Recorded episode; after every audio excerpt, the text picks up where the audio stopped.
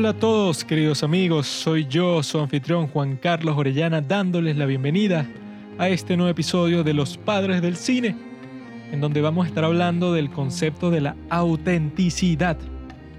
¿Qué es lo verdaderamente real? ¿Qué es la realidad? ¿Qué es lo que nos rodea? ¿Con qué interactuamos todo el tiempo? Y para eso claramente tenemos que hablar sobre un montón de temas filosóficos, sobre qué es la vida, qué es la muerte, todas estas cuestiones, las redes sociales, el internet, todas estas cosas que nosotros pasamos todo el día viendo nuestro teléfono. Tenemos como que una realidad virtual alterna en la que habitamos gran parte de nuestro tiempo. Y para ilustrar todos estos conceptos filosóficos, que bueno, es la esencia de este podcast, Los Padres del Cine, tener un concepto que nos provoca curiosidad, que nos hace querer investigar sobre él. Siempre existe una película para ilustrar todos estos sentimientos y en este caso es la obra maestra de Alejandro Jodorowsky llamada La montaña sagrada, en la cual se combinan todas estas experiencias psicodélicas, todas estas religiones, todos estos actores que, como decimos en el podcast, convivieron durante mucho tiempo haciendo todos estos rituales budistas, de yoga, de meditación, viviendo en la casa del director, para que cuando llegara el momento de grabar todos estuvieran con una conexión espiritual increíble que los potenciara a trabajar dinámicamente juntos para lograr el objetivo de hacer una película increíble y ese claramente si ustedes han visto La montaña sagrada antes de escuchar este episodio y si no la han visto vayan a verla porque en realidad es increíble. La montaña sagrada es una película literalmente como ninguna otra. Nunca he visto una película así, con la misma cinematografía, con la misma filosofía, la misma espiritualidad, el mismo director comprometido en hacer que su película sea una obra maestra que exprese todas estas reflexiones, todos estos sentimientos que él llevaba adentro. Alejandro Jodorowsky, que es un genio, yo traté de escuchar algunas de sus entrevistas para ver si lograba tener una que otra curiosidad que no sea tan mainstream sobre esta película, que bueno, ha sido una película de culto por décadas. Pero sus entrevistas están llenas de tanto anécdotas de cine como anécdotas de espiritualidad.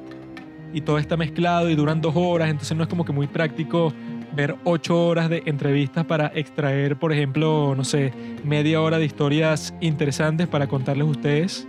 Entonces yo lo que digo es eso, que yo investigué muchísimo para este capítulo. Vimos esta película otra vez, que ya la habíamos visto, no sé, como tres, cuatro veces antes de que se nos ocurriera la idea de hacer este episodio, que en mi opinión quedó muy bien. Hablamos sobre mucho tiempo, sobre todos estos temas, que si les interesa la filosofía, la historia, sobre todo el cine, obviamente, podrán encontrar este capítulo muy interesante.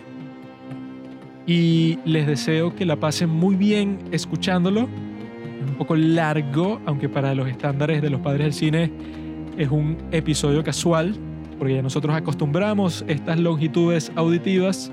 Sin embargo, este es un poco más heavy, es un poco más profundo, es un poco más interesante y si han visto La Montaña Sagrada antes de escuchar este episodio, confío que a ustedes les vaya a gustar muchísimo. Si no han visto La Montaña Sagrada, vayan a verlo porque ha sido una inspiración para muchísimos artistas desde entonces, incluidos muchísimos pintores, directores, incluso nuestro mejor amigo Kanye West, admira muchísimo a Alejandro Jodorowsky por haber creado esta película. También hablamos sobre los orígenes del cristianismo, porque yo me leí un libro de Brian Murarescu sobre este tema, con el prólogo de Graham Hancock, del cual hice mi recomendación. Ha sido uno de los invitados más recurrentes del podcast de Joe Rogan y es un tipo fascinante él apoyó a Brian Murarescu en hacer este estudio sobre los verdaderos orígenes del cristianismo, que sorpresivamente yace en las drogas psicodélicas, algo que a mí cuando leí este libro, luego de escuchar el podcast en donde Brian Murarescu es un invitado, me explotó la cabeza y lo más probable es que haga lo mismo con ustedes, queridos amigos de los padres del cine. Por eso espero que les guste mucho este episodio. A nosotros nos gustó mucho grabarlo, nos gustó mucho volver a ver esta película que es increíble, la película más mind blowing, más increíble, más choqueante, más creativa, más loca que van a ver en toda su vida, se los garantizo.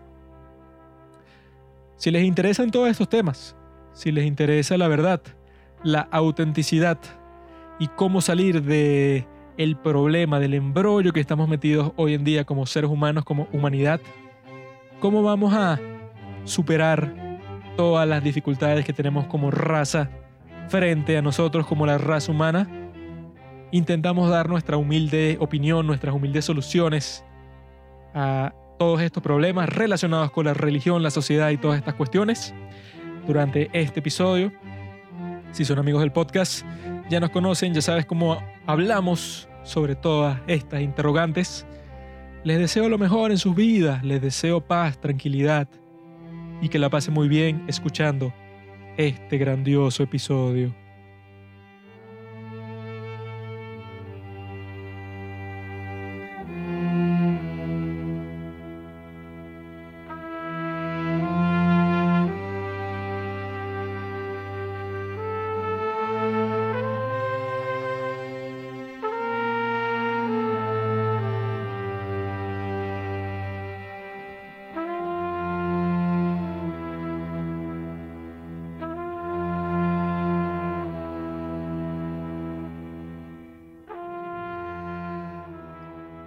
But is this reality?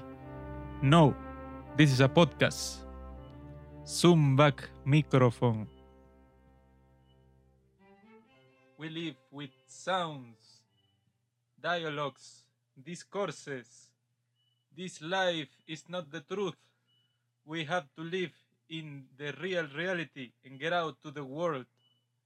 Goodbye to the holy mountain. We go to the real life. Hola amigos, estamos aquí, Pablo y yo vamos a hablar sobre La montaña sagrada, la película de Alejandro Jodorowsky.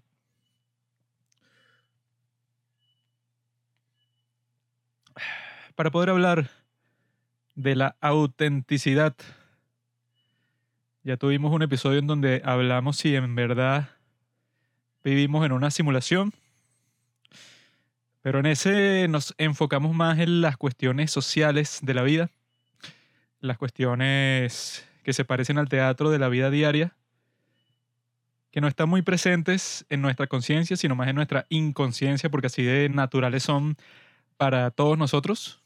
En este episodio vamos a tener un enfoque un poco particular, muy distinto a ese que implementamos hace muchos capítulos, porque ese lo grabamos creo que fue en agosto del año pasado con nuestra hermanita. En este capítulo nuestro enfoque será la realidad, pero como percepción del individuo. Algo como que más subjetivo, algo de más de cada uno de nosotros, cómo se relaciona con su mundo y si las cosas con las que interactúa son reales en el sentido más propio de la palabra. Cuando en nuestro capítulo pasado se refería más a fenómenos así sociales, colectivos así de que no, que eso, pues, de que pueden existir todo tipo de ilusiones y mentiras en la forma como nos comunicamos con otras personas, cómo interactuamos con nuestros seres queridos o con nuestros compañeros de trabajo o de estudio o lo que sea, que siempre hay como que un ambiente de teatralidad ahí. En este capítulo vamos a intentar ir más profundo. No es tanto de las estructuras sociales en sí, de cómo interactúa la gente los unos con los otros, o sea, cómo se complementan, sino sobre qué es lo que somos en realidad.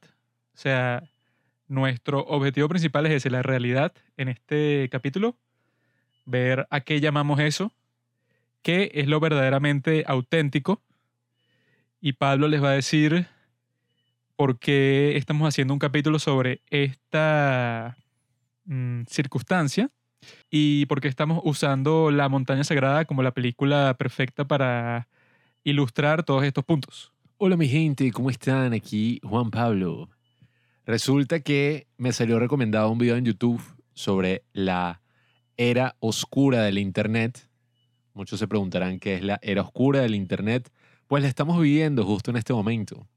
El Internet era un bastión de lo que podríamos llamar la originalidad lo random, lo alternativo.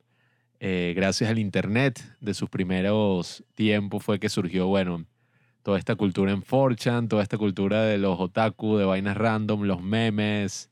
Muchas culturas salieron del Internet Y de ahí es que tenemos como que toda esta originalidad, pero exagerada y a veces random, aleatoria, a veces sin ningún sentido. Entonces, este Internet que teníamos en un principio de los tiempos, eh, que era como que algo que alababa al, ¿cómo se dice? El free speech. ¿Cómo se dice eso en español? Libre expresión. A la libre expresión. Ha sido poco a poco industrializada. Bastardizado. Bastardizado, prostituido, industrializado, utilizado por los lores empresariales. y lo que ha ocurrido, y es lo que vi en este video que me pareció recomendado del youtuber Glink, con K al final y con G al principio, que se los recomiendo. A mí me gustó mucho, Juanquín no le gustó. Yo ya conocía toda esa historia de nuestro querido amigo Steve Jobs, y por eso cuando la vi y este palo, no, y que no, es muy bueno, es un video que habla de todo, del internet y eso, pero yo y que, nada, mi bro, ya esto es historia antigua. El video decidió utilizar a la figura de Steve Jobs, un genio, un gran genio e ídolo personal mío, que básicamente al inventar el iPhone, lo que hizo fue revolucionar todo el mundo tal y como lo conocemos. Cuando estaba en sexto grado, Recuerdo que nos hicieron una pregunta, ¿cuál es el invento más importante e influyente de toda la historia? Muchos decían, ay, el, no sé. la licuadora. Sí, o sea, puras cosas así banales y que, ay, la lavadora, el, la luz, el agua, eh, tal, o sea, como que puros inventos ahí random. Y la computadora, esto, tal. Y bueno, aunque bueno, la computadora es una buena opción, pero yo decidí porque había visto un programa en History que hacía un conteo de los inventos más importantes. Yo decidí en el año 2012, a mis 12 años, sin entender mucho del tema, decir que era el teléfono móvil. A lo cual todo el mundo se rió de mí en el salón, incluyendo la profesora, que dijo que era una estupidez mi opción, porque el teléfono no era ningún invento, el teléfono inteligente, sino era una mezcla de inventos que ya existían. Ese es el trauma de toda tu vida, ¿no, Pablo? Cuando todos tus compañeros se burlaron de ti y te dejaron en evidencia en el patio de recreo. Ha ocurrido en muchas ocasiones, así que no es un trauma, sino traumas que se repiten cada vez que cierro los ojos. Pero resulta que esta experiencia que yo viví, eh, que todos me criticaron, me escupieron, me lanzaron cosas, resulta que la historia me absolvió, la historia me dio la razón. Y Steve Jobs al presentar el iPhone, todo el mundo se sorprendió al ver que en un teléfono móvil, que hasta el momento, bueno, era una cosa así con teclas, toda fea, un BlackBerry, qué sé yo, tenías una versión del Internet ahí súper pirata, todo el mundo se sorprendió al ver que tú podías entrar en un teléfono y ver el Internet, algo que tú solo podías hacer desde tu computadora. Entonces todo el mundo y que, wow, esto no tiene el mejor invento de la historia, Dios mío. Y resulta que Steve Jobs nunca hizo que el iPhone se metiera en el Internet, sino que él metió el Internet en el iPhone. Entonces, al incentivar a la gente a crear aplicaciones. O sea que el Internet está en el iPhone de Steve Jobs y de ahí es que todos lo obtenemos. O sea, él tiene como que Wi-Fi desde ahí y nos llega a todas nuestras casas desde ese iPhone.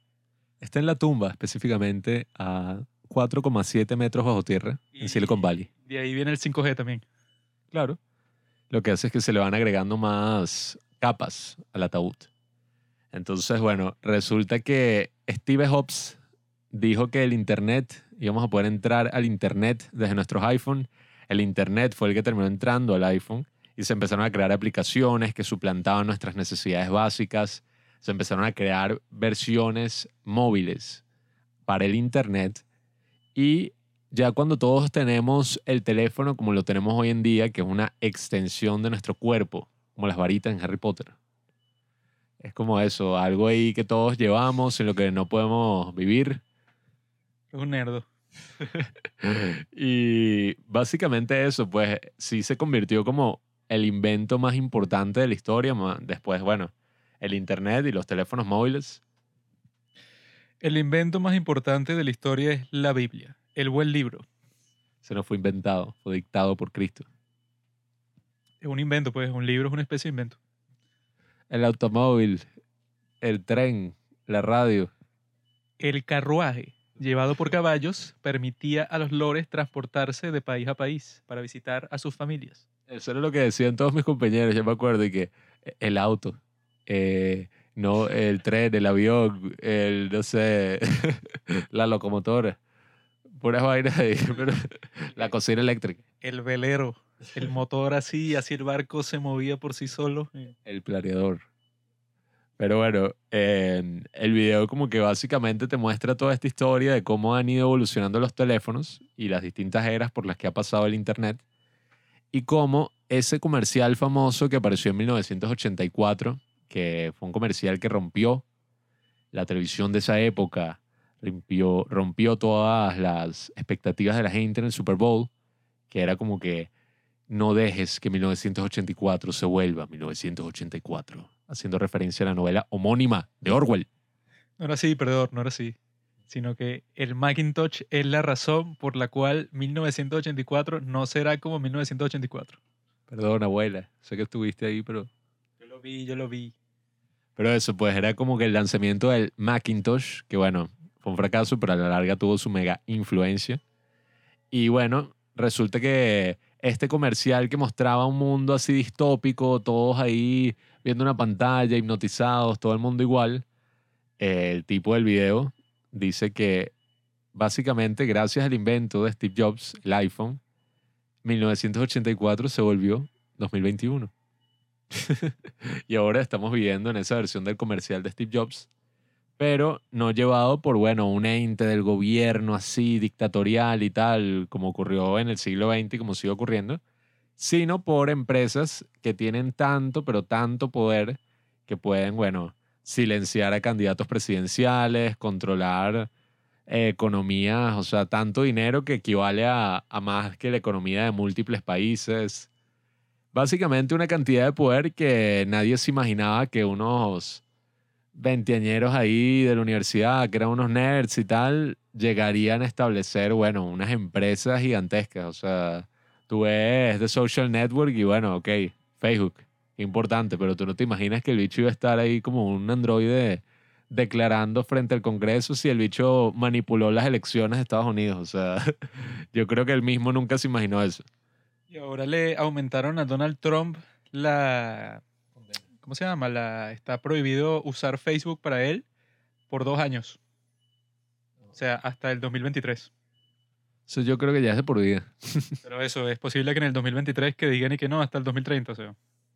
Que alguien tenga todo ese poder es una locura y que ahora estemos viviendo la vida a través de nuestros teléfonos y que no sea una herramienta más, sino que ya se ha vuelto su propia cuestión, algo solo, con vida propia.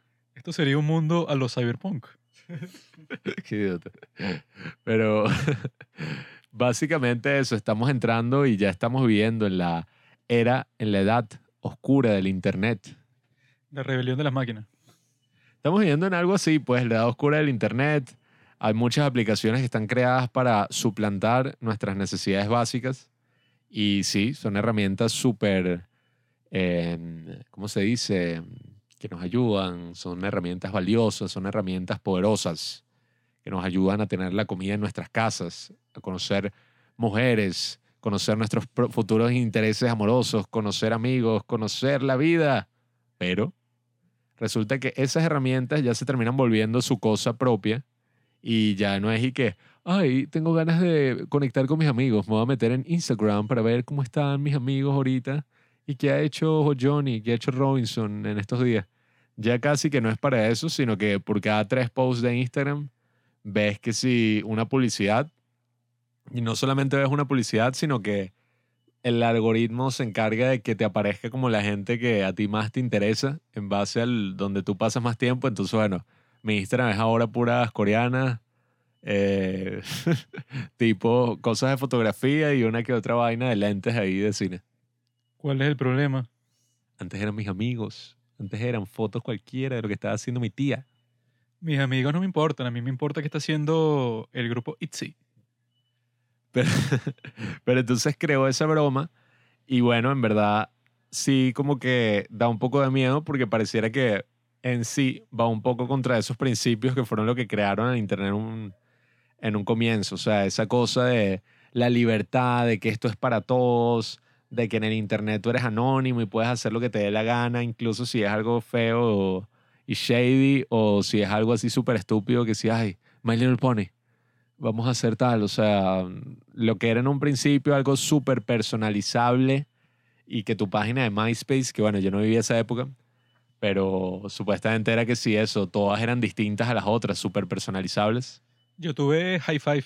Y en High Five tú cuando entraban a tu perfil podías poner música, podías cambiar que si todo el, el, color, pues, o sea, de lo que la gente veía, todo en donde estaban tus fotos y tus amigos te ponían como que unas insignias y que él es guapo, inteligente y tal, o sea, y que, porque este usuario dijo que tal, o sea, eran puras cosas que cada perfil sí era completamente distinto, pues. Todo el, incluso el mismo diseño de cada página, de cada persona, tú lo podías personalizar completamente.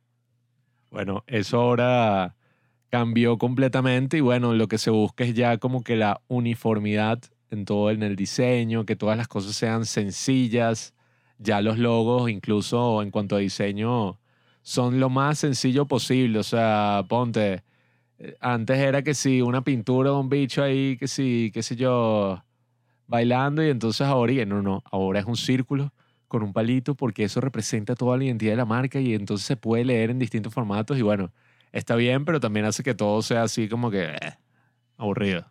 ¿A ti no hay que te gusta el minimalismo, mi bro? Me gusta el minimalismo en el diseño, pero en mi vida, eh, nada. Soy muy pobre para eso. En mi vida también, yo soy como Steve Jobs. Yo voy a comprar muebles, pero como no hay ninguno que se acople perfectamente a mi gusto refinado, no compro ninguno y me siento en el piso. El minimalismo de pobre no es así. El minimalismo de pobre, bueno, piso de tierra, la misma franela ahí del Mundial de 1998. Yo soy rico. Porque tengo muchos amigos. Bueno, eh, y básicamente eso, pues ahorita ya todos estamos acostumbrados ¿Sabes quiénes son mis amigos? La audiencia de los padres del cine. Son mis únicos amigos, no tengo más. Los amigos invisibles. Pero bueno, ahorita todos estamos acostumbrados a esa uniformidad y a que todos nos queremos parecer a otra persona que aparece en las redes y las tendencias que son lo que mueven el mundo. Tú te metes en Twitter y tú lo que haces es ver las tendencias del momento y todos estamos como que repitiendo las mismas cosas, pues, o sea, Tú te metes en una aplicación como TikTok o ves los reels en Instagram y tú estás claro que un chiste que estás viendo en ese momento fue repetido 50 veces antes o de que ahorita hay una trend de que un bicho ahí pargo, no sé, ay, me pinté la cara así, con, me ensucié la cara y entonces pongo una canción y después se pone otra canción y estoy todo guapo así, que es oh, transformación. O tipas sexys ahí moviéndose un lado a otro, tipos ahí todos yuca mirando la cámara y eso tiene 5 millones de likes. Bueno, cosas locas que ocurren en internet, pero no locas finas como era así al principio y que, wow, mira, el video de un gato tiene 30 millones de likes. bueno, estoy exagerando. Creo que ningún video, bueno, 30 millones de vistas, pues. O sea, y que, wow, qué locura, la democratización y tal. Sino eso, pues ahora la gente fastidiosa que veíamos en televisión, ahora es la gente fastidiosa que vemos en YouTube y bueno, las cosas se van transformando y por eso yo quería hablar de este tema, sobre la autenticidad.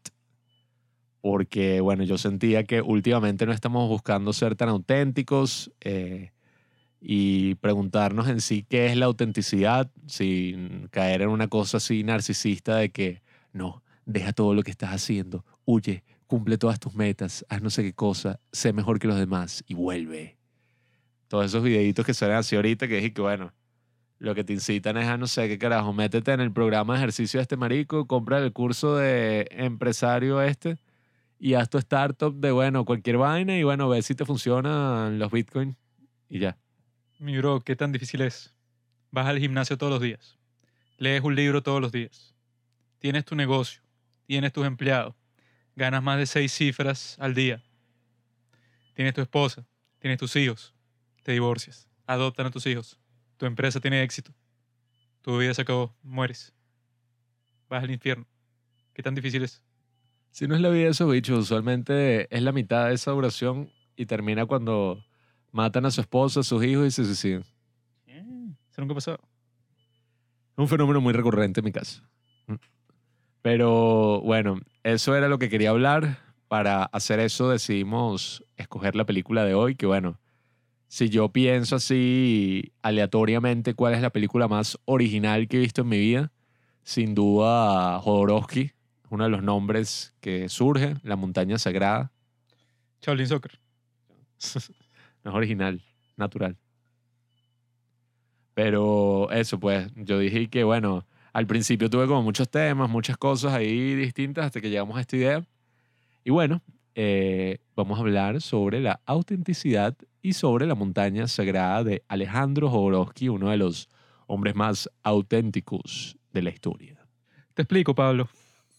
A ti que te gusta ir de un lado al otro, de hablar de este tema, del otro, chiquichun, chiquichán, la realidad es la siguiente. Tienes que definir la autenticidad. ¿Qué es lo auténtico? El título de este capítulo es ¿Qué es la realidad? Porque lo auténtico es lo que la gente piensa que es lo verdaderamente real. Lo que si tú le quitas todas las capas de falsedad a algo, por ejemplo, puedo decir que si Pablo se maquilla y yo le quito todo el maquillaje, el Pablo verdaderamente real es el Pablo sin maquillaje, ¿no? Podríamos decir eso. O podríamos decir, por ejemplo, en la película esta de básquetbol, que el tipo ese que tiene los zapatos de Michael Jordan, él cuando, tiene los zapatos de Michael Jordan, no es el, el verdadero, que, que es muy bueno en básquetbol, sino que está fingiendo, pues, o sea, es como que unos zapatos que le dan poderes, él en realidad es un perdedor, pero con los zapatos de Michael Jordan se vuelve un dios del básquetbol. Impostor syndrome, impostor syndrome. Es como el Capitán América. El Capitán América es un enclenque ahí que tiene buen corazón, pero lo ponen así súper fuerte con los logros de la ciencia. Bueno, el verdadero Capitán América no es él, porque nosotros pensamos que eso, pues para que te veas así como él se ve, como se ve Chris Evans, tienes que ir para el gimnasio, tener un régimen, así, ser un tipo que se ganó ese, esa fuerza que tiene, con un pocotón de esfuerzo, es que llegó ahí. Pero el Capitán América de una de un segundo a otro simplemente ya es el tipo más fuerte del mundo, es un superhombre.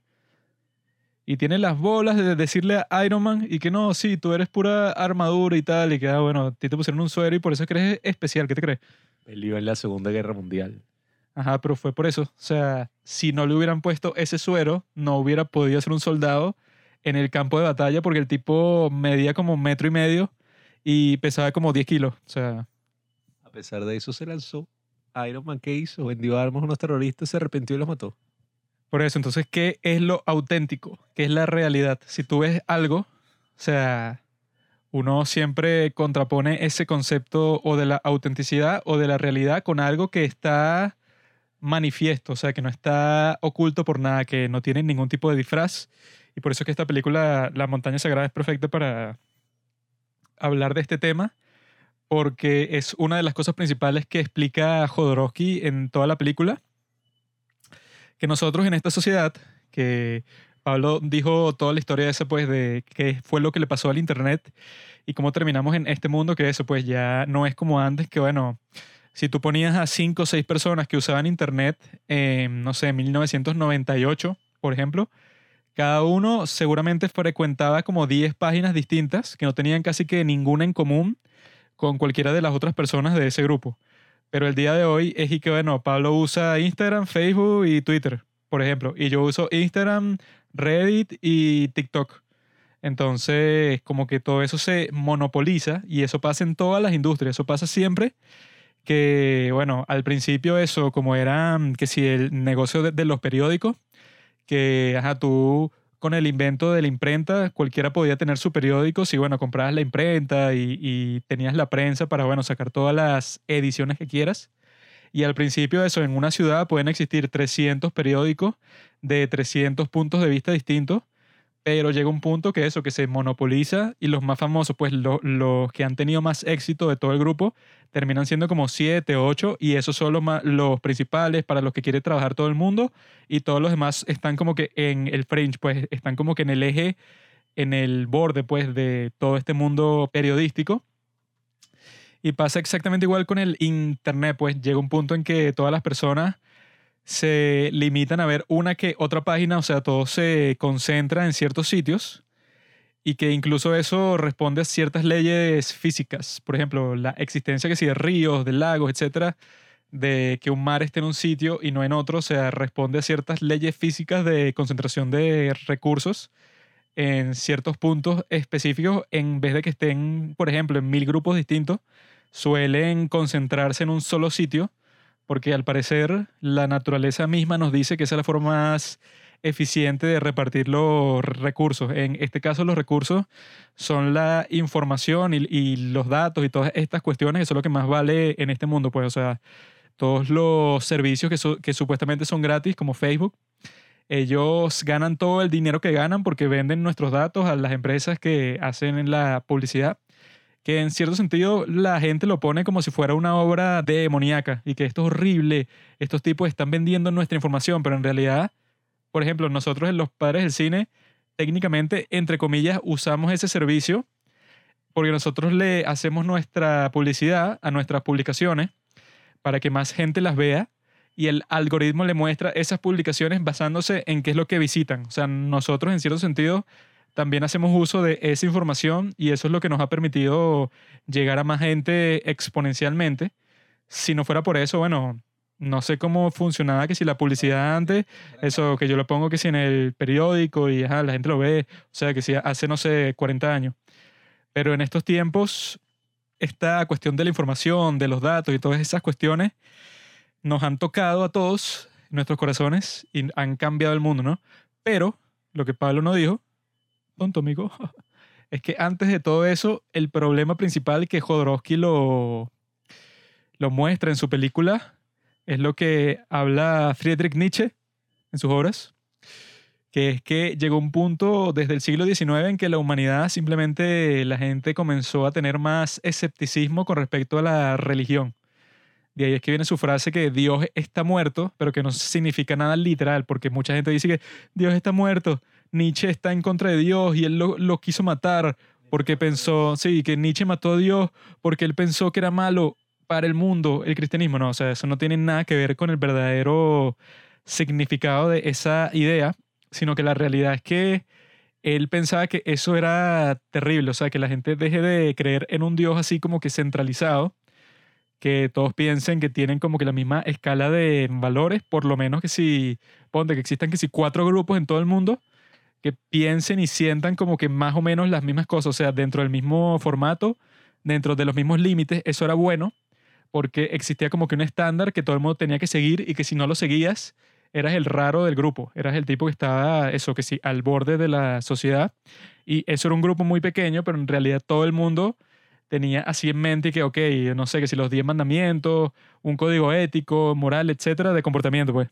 No te preguntabas todo el tiempo y quién soy, qué soy, qué hay y tal, sino, bueno, te definías por tus valores, por tus tradiciones. Sí, o sea, que no existe que sí, qué es el significado de la vida. O sea, estás así que sí, ¿qué voy a hacer con toda mi vida? O sea, no existían esa interrogante, sino que cada persona es y que, ok, tú puedes tener una duda u otra sobre tu destino, sobre las cosas que quieras hacer en el futuro, pero en realidad tú como persona ya tienes como que unos límites y un cierto camino Em, que si estándar, pues, y bueno, tú vas a ir para cierto sitio, no sé, te vas a graduar en la misma universidad que se graduó tu padre, vas a formar una familia, bueno, incluso el ejemplo más extremo de eso es las sociedades en donde existen los matrimonios arreglados, que ya desde que tú tienes como 10 años, ya básicamente toda tu vida la tienen diagramada, o sea, tú vas a estudiar medicina como tu papá, te vas a casar con fulanita, porque a los 12 años te comprometimos y eso pues no, no tiene Em, opción y que eso existía, bueno, existe todavía en ciertos países y existía así como una práctica generalizada en casi todo el mundo, que sí, bueno, que sí a, principios del siglo XX. O sea, no es, sí, o sea, no es algo que está tan lejos de nuestra experiencia directa. Entonces, cuando pasa eso, es cuando se crea una crisis así en todo el mundo, bueno, que ya venía con toda esta cuestión de la reforma, pues, de Lutero, que ya no existía el cristianismo en sí, o sea, porque eso, la religión católica, creo que catolicismo significa como que la verdadera religión, o sea, como que cuál es el estándar de que todo el mundo cree en Cristo en cierta forma y que sigue todas estas prácticas, bueno, eso se parte en dos con Lutero, este monje alemán que hizo la reforma, que cuestionó un montón de preceptos de la iglesia y de la fe, diciendo yo no creo en nada de esto, sino que yo propongo todas estas cosas que para mí, bueno, he leído la Biblia, no sé, 300 mil veces, y para mí todos estos valores tienen más sentido que estos otros. Entonces cuando pasó eso, se creó no solo una crisis de fe ahí, sino que eso dio pie a un montón de guerras y todo, pues de que no, este país es protestante y nosotros somos católicos, por eso tenemos que destruirlos, bueno, un montón de conflictos de ese estilo hasta que llegamos a nuestros tiempos en donde yo creo que la mitad de los videos de YouTube son y que, ¿qué hacer con tu vida? O sea, que cosas de autoayuda, pues, o sea, que qué haces cuando estás deprimido, o sea, puras crisis así que existen actualmente en cuanto que sea salud mental y cosas de ese estilo, porque todo el mundo está como que en ese mood de, bueno, ¿qué hago con mi vida? Si como, o sea, muchos jóvenes actualmente dicen que no, no se ven a sí mismos, o sea, no piensan que sería algo posible para ellos ponerse a trabajar en la misma empresa que si por 30 años, cuando eso era la regla antes, pues, o sea, tú trabajabas que si en la fábrica de tu pueblo por 30 años, 40 años y te retirabas y tú vivías de esa pensión, más la pensión del Estado, etcétera, y ya con eso te mantenías hasta tu muerte. Esa era la regla durante todo ese tiempo, pero en nuestros tiempos actuales ya es que, bueno, ya casi ningún joven se ve siguiendo un camino así como que tan diagramado, pues, y bueno, ya todo lo que tú vas a hacer está estructurado, no hay como que espacio para tus propias ideas, para las cosas que te hacen como que único como ser humano, sino que te sientes como que más objetivado, pero al mismo tiempo la gente demoniza esos conceptos y que no, que tu vida sea eh, monótona, que todo sea igual, que tengas que ir al mismo trabajo todos los días, que no tengas como que aventuras, que no viajes por todo el mundo. Cuando eso es algo que en realidad existe desde hace, no sé, te puedo decir 50 eh, años, 60 años, que el viaje así comercial por eso, la, la mayoría de las personas del mundo comenzó a viajar de un sitio a otro, de un país a otro por avión, porque como dice uno de los mejores comediantes del mundo, que es Louis C.K., que, que bueno, en el siglo XIX si tú querías ir de un extremo de los Estados Unidos a otro, o sea, tú querías ir eso de Nueva York, querías visitar por alguna razón California. Y que bueno, tú empezabas como con 20 personas, pero al final del viaje era un grupo totalmente distinto y una tipa dio a luz y se murieron como 15 personas. Em, porque era un viaje de meses y meses que sí, eso, entre caballos y carruajes y un montón de cuestiones así porque no tenías otra manera de transportarte hasta que en el siglo XX, bueno, eso pues, se crearon todos estos modos de transporte que puedes ir de un lado al otro del mundo, que sí, en un día. Eso, yo creo que en menos de un día yo, yo puedo ir de aquí, desde Venezuela hasta China, en un avión relajado. Me dan comida en el avión, es que sí, lo más normal del mundo. Y que eso la gente tiene que tener en cuenta que es muy reciente, pues, o sea, que antes de todo esto, bueno, la gente tenía como que una vida muchísimo más predecible, que para algunos quizá puede sonar y que qué fastidio que tu vida sea predecible y que todo vaya así que si por un camino que ya casi que desde que naciste todas las cuestiones que tú vas a hacer, cuál va a ser tu trabajo, con quién te vas a casar, o sea, todas esas esos componentes importantes de tu vida ya están como que determinados. Pero cuando te deshaces de eso completamente, Así 100%, pues, o sea, que dices que ya no es nada determinado, sino que todo es eso, cada persona es libre de elegir su camino, pero 100%. Si tú quieres eso, no importa la familia en que naciste, tú puedes escoger la profesión que tú quieras, puedes casarte con quien quieras, puedes literalmente eso, escoger entre 100.000 opciones distintas que hacer con tu tiempo libre. O sea, eso, el Internet y todas estas cuestiones proveen con un número de herramientas y de opciones tan grande que no es como antes, que bueno, si querías ir para el cine o si querías escuchar la radio, si querías hacer básicamente cualquier actividad de entretenimiento, tenías que pagar por esa actividad específicamente. O sea, que eso, te tienes que comprar la radio, tienes que comprar un televisor, tienes que pagar para ir al cine, tienes que pagar para ir al concierto. Todo era súper específico cuando en el día de hoy, bueno, ya con que tengas una computadora e internet, ya solo eso te proporciona que tú puedes pasar tu tarde viendo Netflix como ocho horas o puedes entrar en un curso gratis para aprender a programar, para aprender a tocar un instrumento, a aprender a hablar otro idioma. O sea, puedes hacer absolutamente lo que quieras Y eso, claro, tiene sus pros y sus contras, pero al mismo tiempo crea como que una crisis en todas las personas, pues, o sea, que se enfrentan a estas decisiones que tendrían que tomar todos los días, que es que, bueno, ya no hay un destino para ti, ya no hay que, bueno, si tú naciste en X país, bueno, puedo predecir cuál va a ser tu vida fácilmente porque ya los factores que tienes a tu disposición son como que muy predecibles sino que en este caso, bueno, todo está, o sea, todo depende de ti, básicamente. Y cuando todo depende de ti, o sea, puede ser muy chévere o puede ser algo que te produce que si ansiedad, que si todos los momentos de tu vida, pues, o sea, que tú estás siempre y que, ok, como todo depende de mí, es muy chévere porque yo puedo escoger qué quiero hacer y todas esas cuestiones, pero ¿y qué si yo no tengo como que una misión así en la vida, pero que sea como que súper contundente? Y que, bueno, mi pasión es ser violinista y voy a estudiar violín ocho horas al día y no importa qué pase, si llueve, si truena, yo voy a ir para mi clase de violín porque es mi, mi pasión y que, ah, bueno, eso está muy lindo, pero si tú no tienes eso y de repente te dicen y que no, bueno, todo está bajo tu propio albedrío, o sea, tú tienes como que todas las opciones del mundo, pero al mismo tiempo llega el otro problema que es eso, pues que ya si la mayoría de los trabajos lo quieren automatizar, y que bueno, que si todos los trabajos que tienen que ver con fábricas, si ves, por ejemplo, cómo se armaba un carro que si en los años 60, 50, era bueno, toda una línea de producción en donde tú podías emplear en la misma línea, no sé, como a 300 personas y que armabas al día, no sé, podrías armar 40 carros, 50 carros, un número así eh, para la época bastante revolucionario. Y bueno, que si 100 años antes que eso tú podrías tener, no sé, como a 500 mil trabajadores que si una mina cualquiera. Entonces, bueno, si tienes que si una mina en un solo pueblo, bueno, ya todo el pueblo tiene empleo.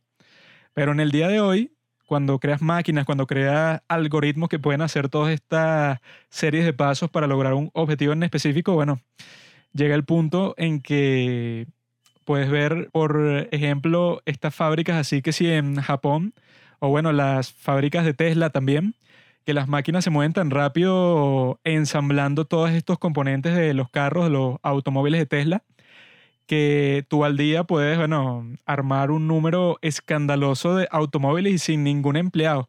Sea, ya tienes los empleados al principio que, bueno, que fueron los que construyeron las máquinas, los que las programaron, los que les hacen mantenimiento y que ese grupo, si tú lo comparas con el grupo que trabajaba ahí antes, cuando no existían tantas máquinas, bueno, los números no tienen parecido en lo absoluto. Entonces, cuando se combinan esas dos cosas, que ya la gente no, no tiene un camino de vida fijo, que la religión, eso ya no tiene el atractivo que tenía antes y el número de personas religiosas en el mundo siempre está cayendo desde hace no sé cuántos años, 50 años, siempre año tras año es menor hasta que llega un punto, bueno, que, que la gente religiosa ortodoxa que existía hace 300 años, bueno, ya sea una minoría, pero pequeñísima en todo el mundo. Entonces, cuando combinas todos esos factores, ves que existen muchos pros a todas estas cuestiones que dicen que mucha gente que, bueno,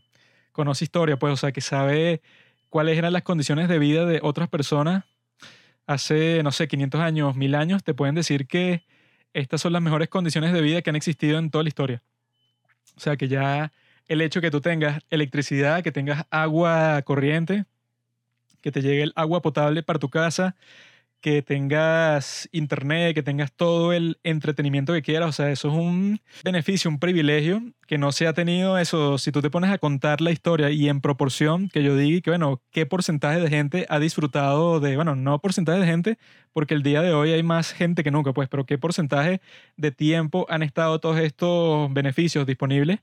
Y la cuenta te daría algo así como 0,01, o sea, de todo el tiempo que ha pasado desde la existencia de los primeros Homo sapiens hace 197 mil años, el único periodo de tiempo que ha sido como que relativamente pacífico y en donde has tenido todos estos beneficios tecnológicos, ha durado aproximadamente, creo yo, como, no sé, como 50 y pico de años, porque eso, sin contar nada de lo que fue la Segunda Guerra Mundial, sino después de eso y después de que el mundo se reconstruyó, ¿Cuánto tiempo ha pasado desde eso? Muy poquito. Y esa es la única época de toda la historia humana en donde todo esto ha estado disponible. Es que tú ves, por ejemplo, la crisis más grande que tenemos en la actualidad, el COVID. Y ajá, es una mierda. Pero yo preferiría mil veces volver a pasar por toda esta pandemia que pasar por la Segunda Guerra Mundial, la Primera Guerra Mundial, la peste negra. O sea, cualquier desastre grande en nuestra historia palidece en comparación a esto que estamos viendo, que claro, es terrible y todos estamos interconectados pero yo dudo mucho que alguien pasó la Segunda Guerra Mundial acostado en su sofá viendo Netflix y engordando ahí por comer mucho. O sea, muy distinto, muy distinto completamente. Sí, entonces si tomas todo eso en cuenta, llega hasta el punto que tiene mucho sentido que exista una crisis, pero una crisis como si fuera invisible, porque no es como que, no, toda esta gente le falta comida, hay como que una hambruna y hay que ver qué, qué se hace. O sea, la solución sería simplemente hacerles llegar un montón de, de comida para que no se mueran. O sea, algo súper simple. No existe nada así para este eh, tipo de crisis, o eso, que si para la crisis del 2008, pues, y que no, bajo las tasas de interés y le doy dinero a todos estos bancos para que no quiebren y así toda la gente puede como que medio sobrevivir luego de perder, bueno, cantidades increíbles de dinero. Pero esta crisis no tiene como que ninguna solución así que uno vea que sea concreta, que yo diga que, ah, no, bueno, listo, consiguen esta nueva tecnología y ya todos sus problemas que tienen actualmente serán solucionados, sino algo como que es cultural, no solo en Occidente, sino en Oriente, porque todo el mundo siempre, en estos tiempos, como ya el mundo está globalizado y el Internet y todo eso, sus vidas así vivas, no sé, ponte que vives en Ecuador, pues quizá tu vida puede ser muy parecida a alguien que vive en Japón, por ejemplo. Cuando hace 300 años eso, bueno, era imposible. O sea, tu vida iba a ser pero totalmente distinta en todo sentido. O sea, eso, casi que incomparable. Pero en el día de hoy, cuando todo eso se ha homogeneizado, no existe como que una solución que tú digas y que, ah, bueno, yo llego a esta parte del camino escojo entre estas dos opciones, bueno, que incluso tienes esta cuestión del cambio climático y todo eso, y que no, eso va a causar nuevas crisis en el mundo y se va a tener que mudar un montón de gente, o si no van a haber muchísimos refugiados que van a ir de un país a otro. O sea, existen un montón de dificultades, pero son como que más ambiguas y más espirituales, más que nada, como dijo este Graham Hancock, que bueno, si ustedes han escuchado mi recomendación de Graham Hancock, Em, podrán ver que este tipo, bueno, se preocupa eso, pues, por la historia y que yo creo que eso también es muy importante, que la gente esté consciente de la historia y eso... Aquí está todo el día en la biblioteca leyendo historia para planear los próximos atentados que hará contra la humanidad. La gente tiene que estar consciente de todo eso porque necesitas poner tu vida en perspectiva. Entonces, este tipo, Graham Hancock, él viajó, ¿verdad?, para el Amazonas para reunirse con unos chamanes que son los que hacen todo este proceso para tomar ayahuasca, pero bueno, de la forma ritual, que te hacen toda una preparación, una serie de cosas para que tú estés listo espiritualmente para tomar esta droga que es ancestral, pues que ha existido por miles de años. Y él, y que le preguntó a este chamán, como que, bueno, ¿qué crees tú que le falta a este mundo contemporáneo? O sea, ¿qué crees tú que ha pasado para que toda esta gente esté buscando como que una respuesta a eso. Están como en la película La montaña sagrada, todos están buscando el significado de su vida, a pesar de que tienen como que todas estas comodidades materiales, que puede ser eso, empresario y tener todas tus necesidades cubiertas, pero al mismo tiempo te hacen falta muchas cosas, ¿no? Y, no comprendes cuáles son las que te faltan y por eso vas a una búsqueda así em, como que desesperada porque tú pensaste que cuando llegabas a ese punto de, tu vida ya ibas a tener todas las respuestas, pero no pasa eso, ¿no? Entonces cuando Graham Hancock le pregunta eso al chamán, el chamán lo que le dice es que él ha cortado, o sea, el mundo ha cortado su conexión con el espíritu. Entonces ya nadie se preocupa como que por una comunidad o por un grupo de personas, sea cual sea, puede ser una familia grande, sea un vecindario, sea tu comunidad religiosa o lo que sea, sino que parece que la sociedad del día de hoy, sobre todo en países capitalistas, bueno, que son casi que todos los del mundo, hay una énfasis grandísima en el individuo, pues en que tú tengas éxito por ti mismo y que tú, con tu propia familia, que eso, que todos buscan el bien para sí mismos. Es como que una forma de vivir bastante contemporánea que antes no existía porque la mayoría de las personas para simplemente sobrevivir tenían que depender de muchísima más gente solo para tener una vida común y corriente. Pues, o sea, tampoco es que vas a ser eh, la persona más cómoda del mundo, sino para tener una vida estándar dependías de un montón de cosas y tenías como que una comunidad mucho más cercana, también por el hecho de que existía muchas menos personas, pues. O sea, hace, no sé, 300 años existía, no sé ni cuál es la proporción, pero es una mínima parte de la población que existe el día de hoy. Entonces, cuando pasa algo así, obviamente que cuando Graham Hancock ve eso, pues, o sea, que a la gente le falta la conexión con el espíritu, por eso es que gente como Brian Murarescu, que lo que estaré conversando después cuando ya se hable de la película como tal, hablan de que la respuesta para todos estos problemas, sobre todo el problema de la religión, puede venir de las drogas psicodélicas.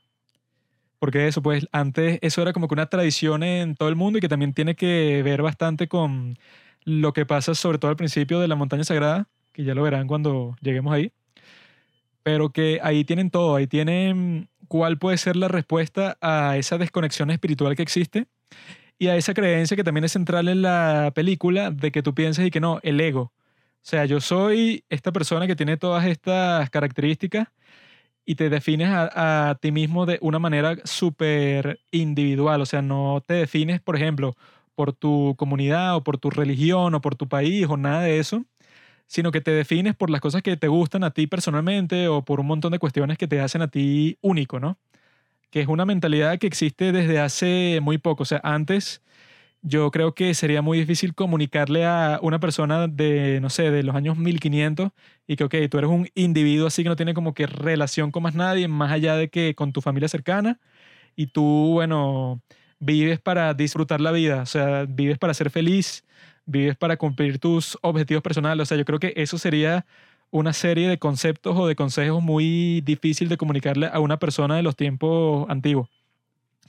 Entonces, yo no sé si esa será la solución, pero ya les contaré cuando entremos a la película en sí cuáles son los indicios de que tendría sentido que existiera algo así, porque los tiempos antiguos, o sea, eso, antes incluso del nacimiento de Cristo, ya existía una tradición muy grande de el consumo de estas drogas. Dicen eso, pues que cuando tú consumes, por ejemplo, LSD, la idea es que eh, se difuminen, pues, o sea, como que desaparezcan los límites entre ti mismo y el resto de las cosas. O sea, que dicen que el ego, pues, o sea, la ilusión de que tú eres una persona que está como que separada de todos los objetos y sujetos que existen en todo el mundo.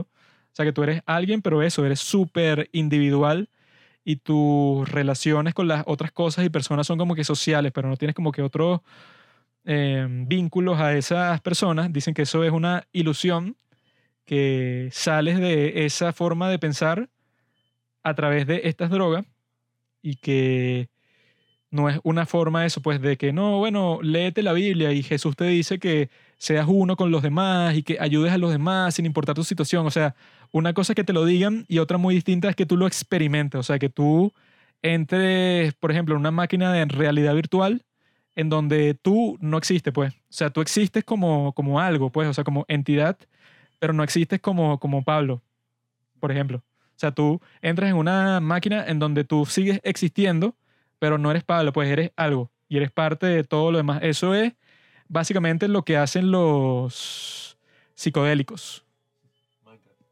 Y que, bueno, Pablo les puede decir ahora sobre esta película, porque vamos a hablar de ella y darles una pequeña introducción, pero no sinopsis, porque esta película no tiene sentido hacerle sinopsis, pero bueno. Antes de comentar la película, me gustaría hacer un breve inciso en la conversación, en respuesta, pues, a todo lo que se habló. Estos no son los modelos de las Naciones Unidas.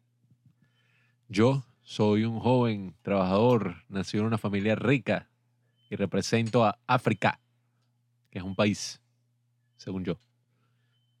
Pero bueno, me gustaría hacer una pequeña respuesta a muchos de los elementos que conversó Juan Carlitos.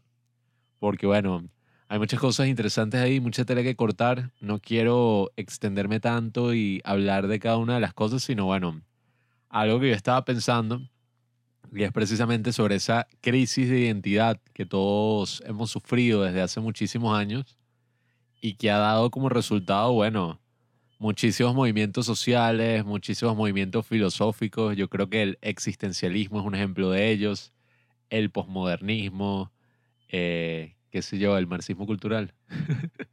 y bueno, el feminismo no me gustaría ponerlo en esa categoría tampoco, pero bueno. Critical Race Theory. Muchas teorías, muchas cosas que hablan eh, sobre, bueno, esta crisis de identidad precisamente y culpan al capitalismo, al hombre blanco, al hombre tal, al hombre, a la H, al palito de la H, al espacio vacío donde estaba la H y básicamente desconstruyen todo, pero llega un momento en que tú dices, bueno, pero ¿cuál es la alternativa? O sea, ok, nos dejaron un espacio vacío, pero eh, como estaba leyendo un artículo antes de grabar esto, dice que, ok, puedes buscar dentro de ti e indagar dentro de ti y hacer todo ese análisis, pero tienes que tener la habilidad de salir de dentro de ti. Porque, ajá, si entras muy profundo, inward, pues, eh, básicamente te vas a perder. Y yo creo que eso es lo que pasó en muchos casos, pues llega un momento en que se critican muchísimos aspectos de la sociedad, muchísimos aspectos del hombre, muchísimos aspectos de muchas cosas. Y cuando llegamos al momento de ofrecer algo que lo reemplace, es cuando se, todos estamos de acuerdo, pues en ese momento si todos estamos de acuerdo, y, ah, claro, pero es que hay que inventarlo. sí, eso no lo había pensado. Y es como que, bueno, pero ¿para qué vamos a destruir todo si todavía no tenemos nada con qué suplantarlo? Entonces, bueno, ese, eso es algo que siempre surge en cualquier conversación política o cualquier conversación así que critica algo, que es como que, bueno, pero el trabajo duro no es solo de construir, sino construir, pues, o sea, que, que eso siempre es como lo más difícil, pues, y no solo construir, sino mantener las cosas. Que, bueno, yo creo que es un ejemplo positivo todo esto que está haciendo Jordan Peterson. No he leído las 12 reglas ni sé en verdad mucho sobre el tema, o sea, he visto algunos videos al respecto, pero no sé de, qué son las 12 reglas, cuál es el sistema. Solo sé que está tratando de hacer un sistema de, de poner orden en el caos como que una respuesta y bueno, se asocia muchas cosas, hay mucha gente ahí triggered, porque bueno, ahorita la gente está triggered por todo, pero está interesante, pues está interesante eso que, que hace Jordan Peterson y más que criticarlo, creo que deberían haber más cosas así, sin embargo, bueno, yo... You have to get your life together. You have to do the things that make you better person to your family. No es por banalizar la filosofía de Peterson, ¿Cómo es Peterson? No es por banalizarla ni nada, pero personalmente yo sí pienso y que, bueno, ¿qué filosofía de vida prefiero llevar? Una que tiene miles de años de tradición, que, bueno, yo quizás no sea cristiano así, bueno, ortodoxo. Tú no eres cristiano, eres un pagano. Pero, o sea, esos principios occidentales o esos principios del cristianismo o alguna de esas cosas yo todavía los mantengo porque yo pienso, pues, o sea, en qué tradición me voy a sentar. Una que tiene miles de años y que, bueno, o sea, pienso que son valores, pues, valores del, de la humanidad. O en una que se inventó, bueno, hace 10 años y que es que limpies tu cuarto para empezar, no sé. No es por banalizarla, pero... Peterson cuando dice todas esas cosas está basándose en la tradición occidental de la filosofía y la autoayuda a los jóvenes que están perdidos en este caos. Sí, bueno, seguramente se basa en eso, pues rituales así. Eh, se habla mucho incluso en, para los hombres mismos, porque ha habido una crisis de identidad eh, por esto de la religión y por el, bueno, dentro del mismo Internet. Y han ocurrido crisis de identidad incluso para todos, o sea, en todos los aspectos, para los hombres. ¿Qué es ser hombre en el siglo XXI? Qué es ser mujer en el siglo XXI, qué es ser mujer en general, qué es mujer. O sea, como te digo, o sea, construye todo hasta un punto de que, bueno, ya el género no existe prácticamente, sino que, bueno, es una expresión más. Eh, pero como digo, o sea, se llega al final en esa deconstrucción a unos esencialismos que, bueno, el análisis y la crítica y todo eso siempre es positivo, pero también puede ser un arma de doble filo como todo, pues llega a un punto de que un exceso de crítica ya no estamos haciendo nada. O sea, lo que estamos es criticando absolutamente todo y no estamos creando nunca nada. y eso nunca es positivo tampoco. Eh, también estaba pensando respecto a eso que comentó Juanqui, que yo veo el internet y como Juanqui habló de que eso ocurre con todos los inventos, lo veo, a ti seguro no te gusta esta palabra, el deinon, porque un profesor ahí medio mediocre que nos dio una clase de filosofía habló de esta palabra y que, wow, el deinon, no lo puedo creer, y nosotros dijimos, ah, cállate. Pero en verdad, o sea, el término deinon, eh, que bueno, viene del griego, no sé qué coño significa, pero, o sea, lo que sí sé y lo que sí me quedó de esa clase es que el deinon es una cualidad humana que decía, si no me equivoco, Platón, y que se refería a esa cualidad que tenemos los seres humanos de tener la, lo mejor, o sea, hacerlo, ser capaces del mayor bien posible. Eh, o sea, nos preocupamos de una forma, bueno, gigantesca por el prójimo, somos la única especie que entierra a sus seres queridos, podemos hacer acciones de bondad y acciones de bien, bueno, más que yo creo que cualquier otra especie, pero al mismo tiempo podemos hacer mal más que cualquier otra especie, o sea, genocidios, tortura. Eh, bueno, no sé si, si las otras especies, quizá un genocidio de hormigas, no sé. No, pero no sistemáticamente como nosotros que hacemos un plan y toda la cuestión para eliminar la población completa. Sí, o sea, nosotros nos ponemos creativos y nos ponemos así a hacer un plan y que bueno, el que tenga esto, le vamos a marcar la casa y primero le jodemos el negocio y después le movemos un gueto y después le movemos unas cámaras donde o sea, nos ponemos muy creativos en ese aspecto y yo pienso que eso también ocurre, como siendo una cualidad humana, también ocurre con nuestras herramientas, pues las cosas que creamos, las armas. Toda arma, bueno, eh, es tanto beneficiosa como peligrosa. O sea, tenemos una pistola en un cuarto y bueno, sirve para defendernos, pero también uno no sabe si uno de nosotros la usa para matar al otro, aprovecharse. O sea, eso ocurre con todas las herramientas, pues pueden ser armas de doble filo también. Como un lápiz, yo puedo usar un lápiz para escribir una carta de amor y también se lo puedo clavar a Pablo en el ojo directo. De preescolar. Pero. Tú hacías eso en preescolar, enfermo. Sí.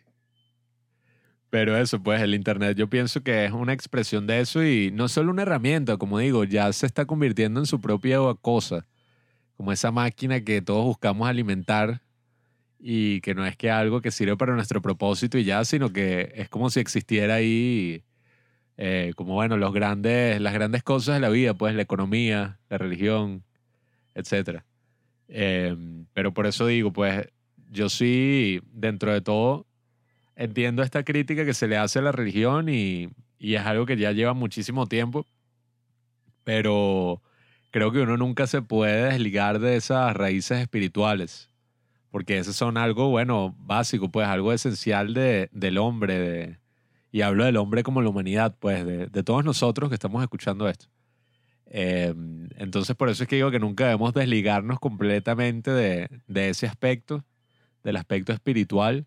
Y bueno, no sé si específicamente sean las drogas, eh, porque bueno, otra cosa también que quería aclarar es que ofrecer las drogas como respuesta nunca es algo así banal, pues como las drogas y que métete LCD en una fiesta y ahí que vas a ver a Dios y tal. Sí, es que como dice el mismo Graham Hancock, no son las drogas en cuanto a recreación. A que no, te juntas con tus amigos y te tomas toda esta droga y pasas 10 días en una nota así de, de psicodélico, sino que estas drogas como son usadas propiamente y correctamente, son con todo un ritual alrededor y con un respeto y con una especie de ¿Cuál es la palabra cuando se endiosa algo? Bueno, hay, hay una... No, hay, hay una palabra específica cuando tú endiosas algo. Bueno, estas drogas, en cierto sentido, en otras culturas fueron endiosadas hasta el punto de que, bueno, tú para tomarla como tal, tienes que pasar por un entrenamiento, por una serie de rituales, por, un, por mil pruebas, para que seas digno. No, y que, bueno, Pablo, traje toda esta droga para una fiesta, güey. No, o sea, tiene que ser un proceso, bueno, como dice el mismo Hancock, de la ayahuasca, que la gente no la toma por gusto porque sabe horrible, te puede hacer vomitar, te puede dar diarrea, tiene todos estos efectos que son bastante desagradables, pero sin embargo es una práctica ancestral que tiene miles de miles de años.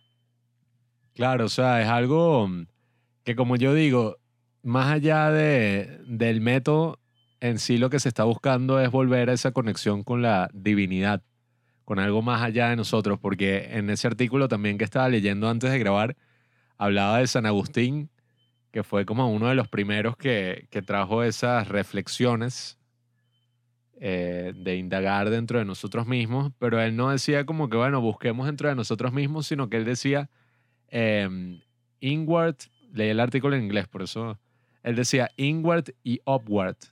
Eh, eso se podría traducir como hacia entre nosotros y hacia arriba de nosotros. O sea, todo esto porque él estaba buscando tener esta conexión con Dios. Y, yo creo que eso es algo que no se puede perder, pues no sé si es Dios, no sé, el Dios tradicional, tipo con barba blanca, está sentado en las nubes, bueno, no sé si sea ese Dios el que tenemos todos en mente, pero como digo, pues, o sea, no podemos simplemente indagar dentro de nosotros por razones, bueno, narcisistas o, por razones de cualquier otro tipo que al final es lo que muchas veces motivan todas estas cosas que uno se consigue en internet, pues, estos tipos que dicen, y no, tienes que hacer esto, tienes que vivir esta versión de la vida que yo ofrezco para que puedas desarrollarte y vivir una vida placentera. Y yo siempre me pregunto, Marico, ¿qué edad tienes? O sea, ninguna de estas personas es mayor que mi papá. Y yo tengo 20 años, pues, o sea, tampoco es que yo soy un señor hijo. Pero de repente tienen toda la sabiduría y te pueden dar todos los consejos correctos para la vida de cualquier persona. Sí, si son viejos, son bichos así, papi, ¿cómo es? Eh, o sea, los viejos así que se la dan de jóvenes, pues, o sea, es gente que tú dices y que, bueno, marico, no creo que hayas vivido mucho eh, ya lo comentaré un poco cuando lleguemos a la parte de, de, Holy Mountain, porque creo que es una película que da mucho para hablar de, de, la, bueno, la autenticidad, claramente, y la autenticidad en el cine, pues de dónde sale que nos interese tanto esta película y no sea una vaina ahí que, no, es que esta película es sobre la vida de Jodorowsky y ya, sino que es algo más allá, pues, y a eso es lo que me refiero. Quizás no es algo de llegar a una divinidad solo porque, ay, vamos a ir a la misa y vamos a comer la hostia por el ritual, sino porque, ¿qué es esa divinidad? Pues para nosotros es eh, dejar un legado, es hacer algo que sobreviva o, que tenga más valor que un simple, no sé, autocuidado o algo así. No sé, me volví así súper musculoso y me tomé fotos y me vanaglorié mi imagen y todo pero al final, ¿sabes? Eso qué está aportando al mundo, qué estás aportándole ahí a, a, las otras personas. Entonces creo que también eso es valioso, pues esas, eh, esas nociones de qué es ser auténtico deberían ir más allá de, bueno, ok, me descubrí a mí mismo y yo soy una persona así, hice un test de personalidad y yo me comporto así, entonces soy introvertido y tal. O sea, más allá de una quirk o de una, ay, tuve una crisis, tengo ansiedad, tengo depresión, jaja voy a salir de ella publicándolo en Instagram.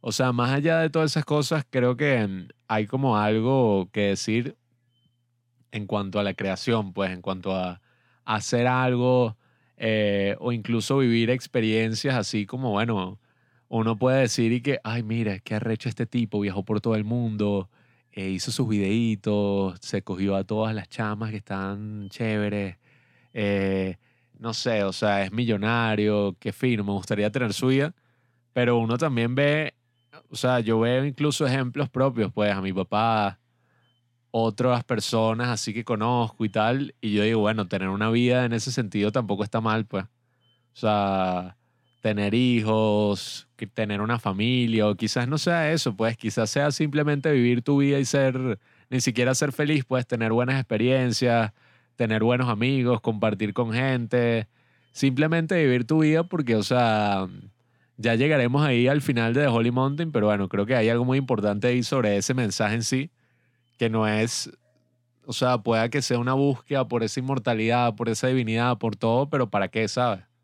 O sea, a la larga como que para que podamos vivir nuestras vidas. Pero bueno, esos eran como los comentarios que quería hacer respecto a lo que dijo Juanqui, una gran exposición sobre el tema de la autenticidad y bueno, ahora es el turno de The Holy Mountain, la montaña sagrada, una película de 1973 del gran Alejandro Alexandro Jodorowsky, eh, un hombre que, bueno, en nuestra formación como cineastas, como escritores, como amantes del cine, eh, se volvió un gran referente porque, bueno, este tipo es este viejito ya de tener noventa y pico, súper activo, pelo blanco, latino, él es chileno, y que tiene todos estos videos ahí hablando, bueno, de muchísimas cosas súper interesantes y tú cuando ves quién es este carajo, no es y que hay eh, un viejo ahí, no sé, un viejo de la calle, un cineasta o esto, sino que es y mimo, eh, titiritero, escritor de obras de teatro, escritor de poesía, escritor, psicomago, escritor de cómics, o sea, director de cine, actor, él hizo el soundtrack. Es un tipo muy, pero muy peculiar, muy auténtico, muy original.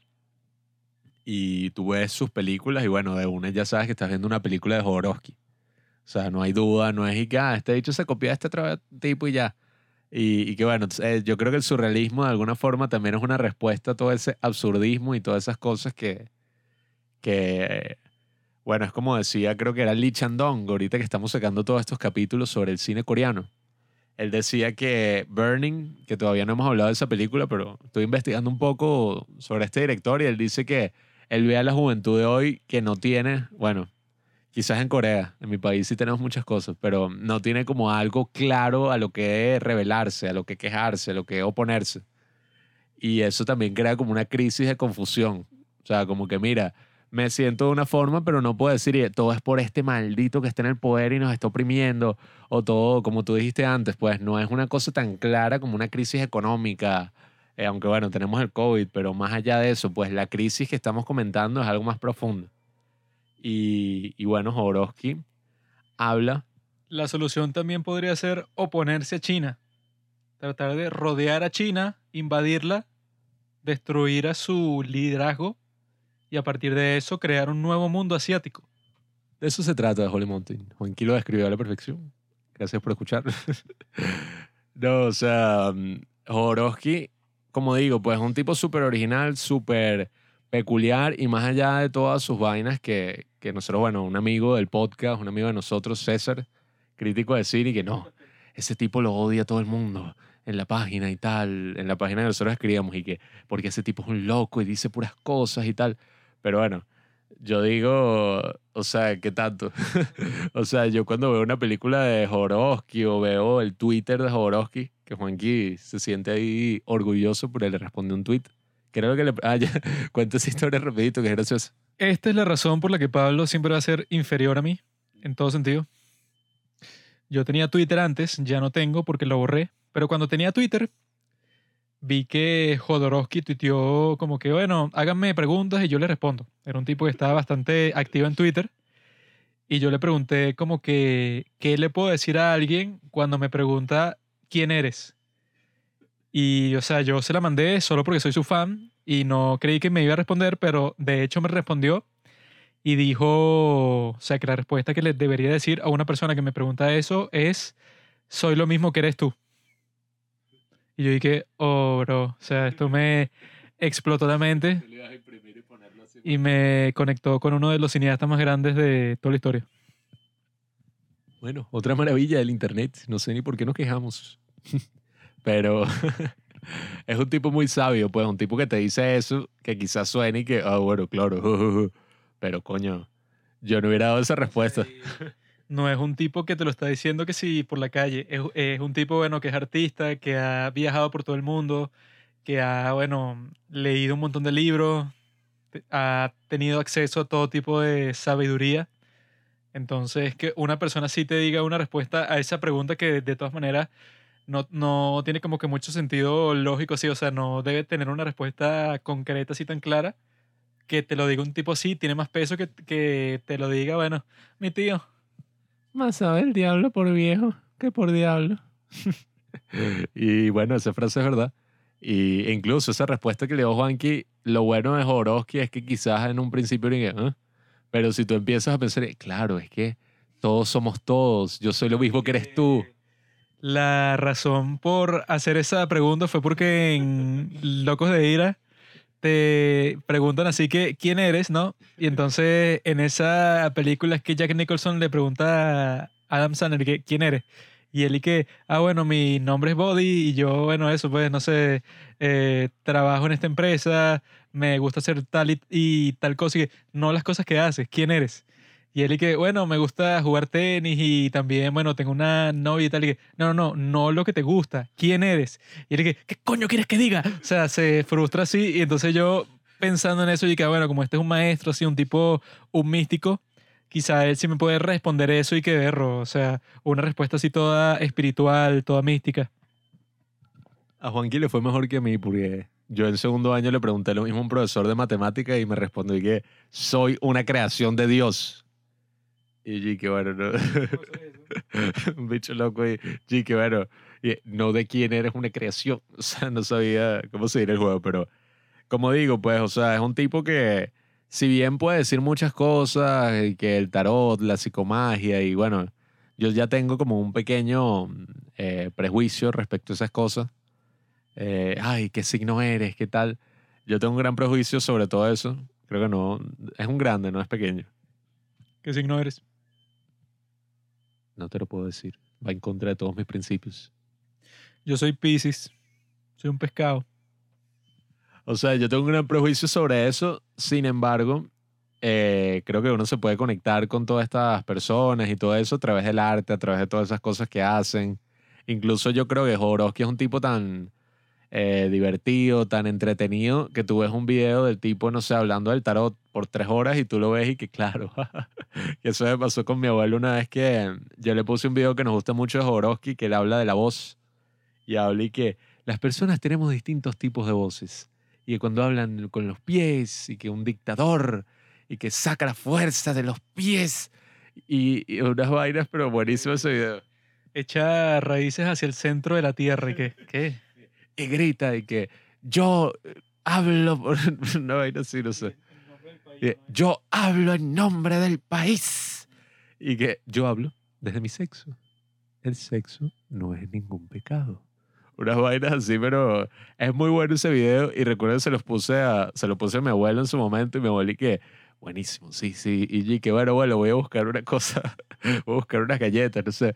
Y cuando volví, estaba la reproducción automática en YouTube y mi abuelo estaba viendo como que un video ahí de que el camino del tarot de Oroski y mi abuelo está ahí, claro, sí, sí.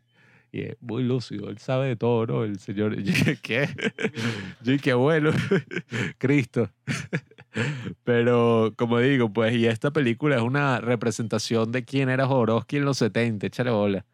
O sea, si algo les puede parecer interesante, bueno, como era este tipo en los 70. Y no es que era un tipo ahí metido en Chile en una burbuja ahí loco, solo metiéndose drogas, sino que formaba parte de un gran movimiento cultural. El tipo, bueno, tenía relación con un pocotón de artistas tan así que cuando él hizo El Topo, que fue su película anterior a esta, ¿sí? Creo que sí que fue un western y me gusta mucho también esa película. Creo que es más, no sé si la palabra es digerible, pero tiene como que una historia más clara que de, Holy Mountain. Tiene más una trama convencional y que este tipo está buscando a los tiradores más grandes de todo el mundo por el desierto y que quiénes son los más legendarios de toda la historia y, y simplemente los tiene que matar a todos ya. Sí, tiene, claro, sus cosas raras como todas las de Jodorowsky. No voy a decir que no, es rarísima enano, gente deformada. La primera toma es Jodorowsky, él actuando, pues, vestido todo de negro así en un caballo con su hijo desnudo, su hijo de verdad, pues. Desnudo así, bueno, cosas extrañas, pero eh, sacó esa película, John Lennon la vio, mucha gente la vio en esos años donde la gente estaba experimentando con drogas en Estados Unidos y van al cine, ven estas películas, ven la escena esta psicodélica de 2001 vean el video que hice para Instagram con cinco películas psicodélicas. Y veían esas películas las que yo hablo y se quedaban como que, wow, qué locura, qué experiencia, tal. Y eso le pasó a John Lennon, que convenció a Alan Klein, que es el manager de los Beatles. John Lennon le dijo a su manager, produce todas las próximas películas que haga este individuo, y lo hizo. Incluso puso plata él mismo, bueno, John, Yoko, ya saben la historia pusieron plata ahí los drogadictos. y bueno, tenemos The Holy Mountain, que se hizo por 750 mil dólares.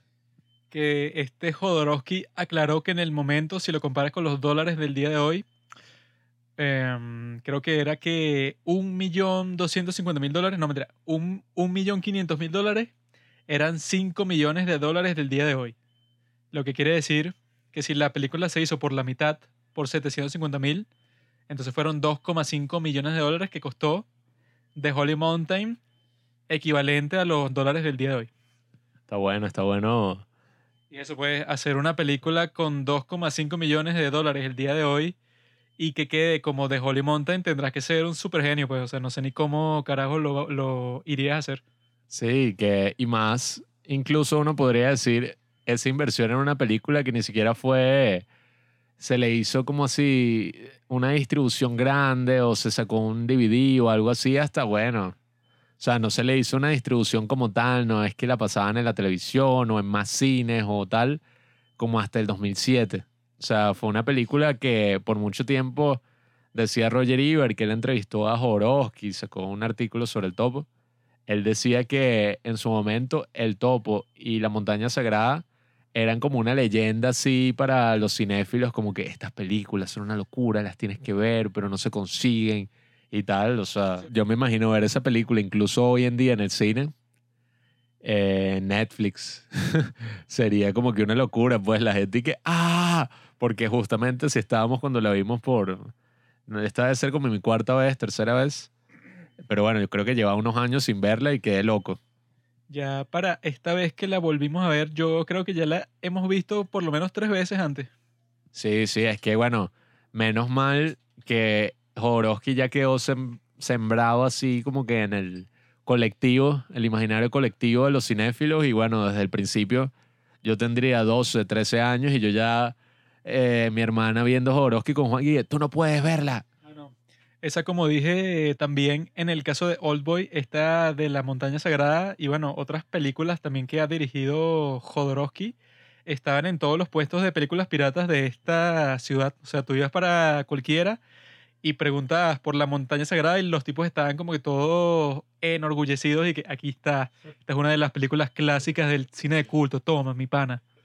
¿Te acuerdas cuando yo fui que tienen Fitzcarraldo? Y le dije, Fitzcarraldo. Mm. Era muy vacilón, pero eso, o sea, uno veía muchos Jodorowsky por ahí. También en YouTube él sacó varios videos, varias cosas. Y, y bueno, viendo la montaña sagrada de nuevo, es una locura. O sea, es una película, bueno, eh, él decía que él quería como que meter esa experiencia de tomar LSD en una película. Y bueno, supongo que lo logró, nunca he tomado LSD. Pero, ver, o sea, se siente súper loca y no es como nada gimmicky. Como es la palabra. Eh, o sea, que no es que tú vas a ver la película y es una vaina en 3D o una vaina con la cámara moviéndose. La referencia que tengo ahorita es la de la película esta de Ari Aster. ¿Cómo es? La última. Midsummer. Bueno, yo vi una entrevista en donde Jodorowsky se burla de Tarantino diciendo que es como que muy Hollywood así, porque bueno, cada toma es que no, sí, claro, un zoom desde la esquina, entonces después una toma desde el cielo, desde un helicóptero o con un dron, y después una toma de los pies del villano, y después una toma de la casa del tipo, o sea, así un montón de cuestiones que Jodorowsky por el tipo de cine que hace, él considera que, es, que no, eso es muy mainstream o muy comercial, o sea, muy exagerado para mantener la atención del público en general. Sí, es que, bueno, si tú te das cuenta en esa, por ejemplo, Midsommar, la forma en que ellos te comunican que la tipa está drogada es eso, pues utilizando unos efectos ahí de cámara que deforman los rostros de la gente, aparentemente, y que no, es súper accurate, es súper así, está muy bien hecho, pero bueno. Bueno, es que el mismo Jodorowsky vi en otra entrevista, o sea, que él dijo que para hacer una película que sea como que la experiencia que tú tienes cuando tomas LSD, no te voy a mostrar la experiencia de una persona que la toma. O sea, no te voy a mostrar a una persona drogada desde su perspectiva o haciendo cosas que hace una persona que tomó esta droga, sino que te tengo que mostrar la experiencia en sí, o sea, qué es lo que vería, pero no literalmente y que no desde su perspectiva, así POV, sino que te voy a mostrar una experiencia loca a través de esta película, pero eso no en el sentido literal del término. Sí, es que bueno, claramente también es una película súper simbólica y no simbólica en ese sentido fastidioso de que bueno, la taza estaba en esa dirección porque entonces señala el personaje y desde el principio el director señaló quién era el malo. Pero bueno, yo que estudié cine sí sabía. No es en ese sentido absurdo, sino es en un sentido, bueno, simbólico de verdad. O sea, tú ves la película y tú no entiendo qué coño está pasando, pero después como que ves lo que pasa, no sé si la palabra es objetivamente, pero lo dices, pues dices como que, ok, aquí un tipo que se parece a Jesús, a Jesucristo, y que le hicieron una estatua, se acaba de comer el rostro y acaba de ponerle unos globos para que el cuerpo ese, que no sé ni de qué estaba hecho, vuele hasta el cielo. Ah, claro, o sea, comió el cuerpo de Cristo y la ascensión de Cristo al cielo, o sea, cosas así. Perro. Yo vi a unos tipos en YouTube que estaban tratando de interpretar la película, pero vi como cinco minutos y lo quité porque lo que estaba diciendo un tipo fue que al principio, cuando hay como que unos policías que matan a unos manifestantes, entonces cuando mueren, cuando les disparan, les salen como que unos mini pajaritos de donde debería estar su corazón, ¿no? Del lado izquierdo del pecho. Entonces, ah, bueno, uno normal pensaría que ese es el alma que está escapando del cuerpo, ¿no? Es como que lo más instintivo ahí. Y el tipo lo que estaba diciendo era que, no, no, es que los turistas que están ahí, o sea, porque es como que una representación de México, los turistas que están ahí ven que los pobres, que son los que están manifestando, sangran y mueren de una manera distinta a la que lo harían los ricos, porque ellos piensan que son personas de verdad y los pobres no son personas de verdad y por eso les salen pájaros del cuerpo en vez de, o sea, una interpretación toda fumada, loca, que no tiene sentido con lo que está pasando en el momento. Que bueno, esta película es como que idónea para que se den interpretaciones de ese estilo, porque bueno, hay tantos símbolos que bueno, que puedes terminar interpretando incluso un montón de cosas que no tienen nada que ver con lo que está pasando. Soy dicho lo que estarán resentidos con el capitalismo, pero sí, como digo, pues hay demasiados símbolos y no, o sea, bueno, depende, depende de cuál sea tu ánimo cuando veas la película, pero idealmente deberías verla así como relajado, sin tomándote una cerveza no sé si drogado, pero, o sea, deberías verla tratando de que fluya, pues tampoco es una película tan larga. Bueno, yo pienso que si la ves drogado es un poco redundante, porque es como que una película que está hecha para hacerte sentir de una forma como que metafísica que estás drogado con una droga psicodélica, entonces si lo estás y encima la ves, creo que es como que redundante, pues. ¡Ah! El poder. Pero eso, pues, y tiene unas imágenes locas, o sea que yo no me acordaba en lo absoluto y viéndola de nuevo yo estaba y que, ah, ah, ah, o sea, cada minuto porque bueno, pasan demasiadas cosas locas, o sea, y metáforas y la historia de México y entonces unos policías ahí, después la historia y que la historia de México y la conquista con unos lagarticos ahí de estos que se encuentran en el desierto, con unos sapos. O sea, hay como demasiadas cosas, pero más allá de eso, yo lo que estaba era y qué bueno, qué fino, o sea, qué fino que uno esté viendo esta película. Porque ponte a ver quién carajo se pondría a hacer algo así ahorita y bueno, o sea, no me imagino a nadie. O sea, y no solo porque que, no, bueno, es que me puse a hacer una vaina loca. No, no, no. Él literalmente, o sea, bueno, 2.5 millones, ajá, no será mucho y tal en la actualidad, pero bueno, hacer eso en México y hacer unos sets y unas tomas y unas vainas que en verdad, o sea, son una locura. El set así de toda una broma de iris o el set de una fuente con un hipopótamo dando vueltas. La misma torre en donde entra este personaje que se parece a Jesús es y que, tú construiste eso, ¿qué?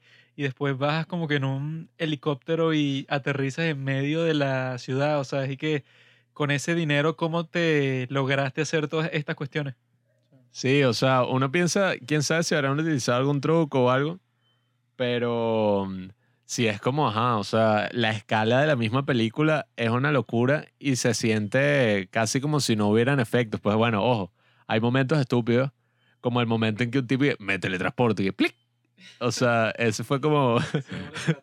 me sacó un poco de la película por allí, que bueno, esto es lo más pirata que he visto en mi vida.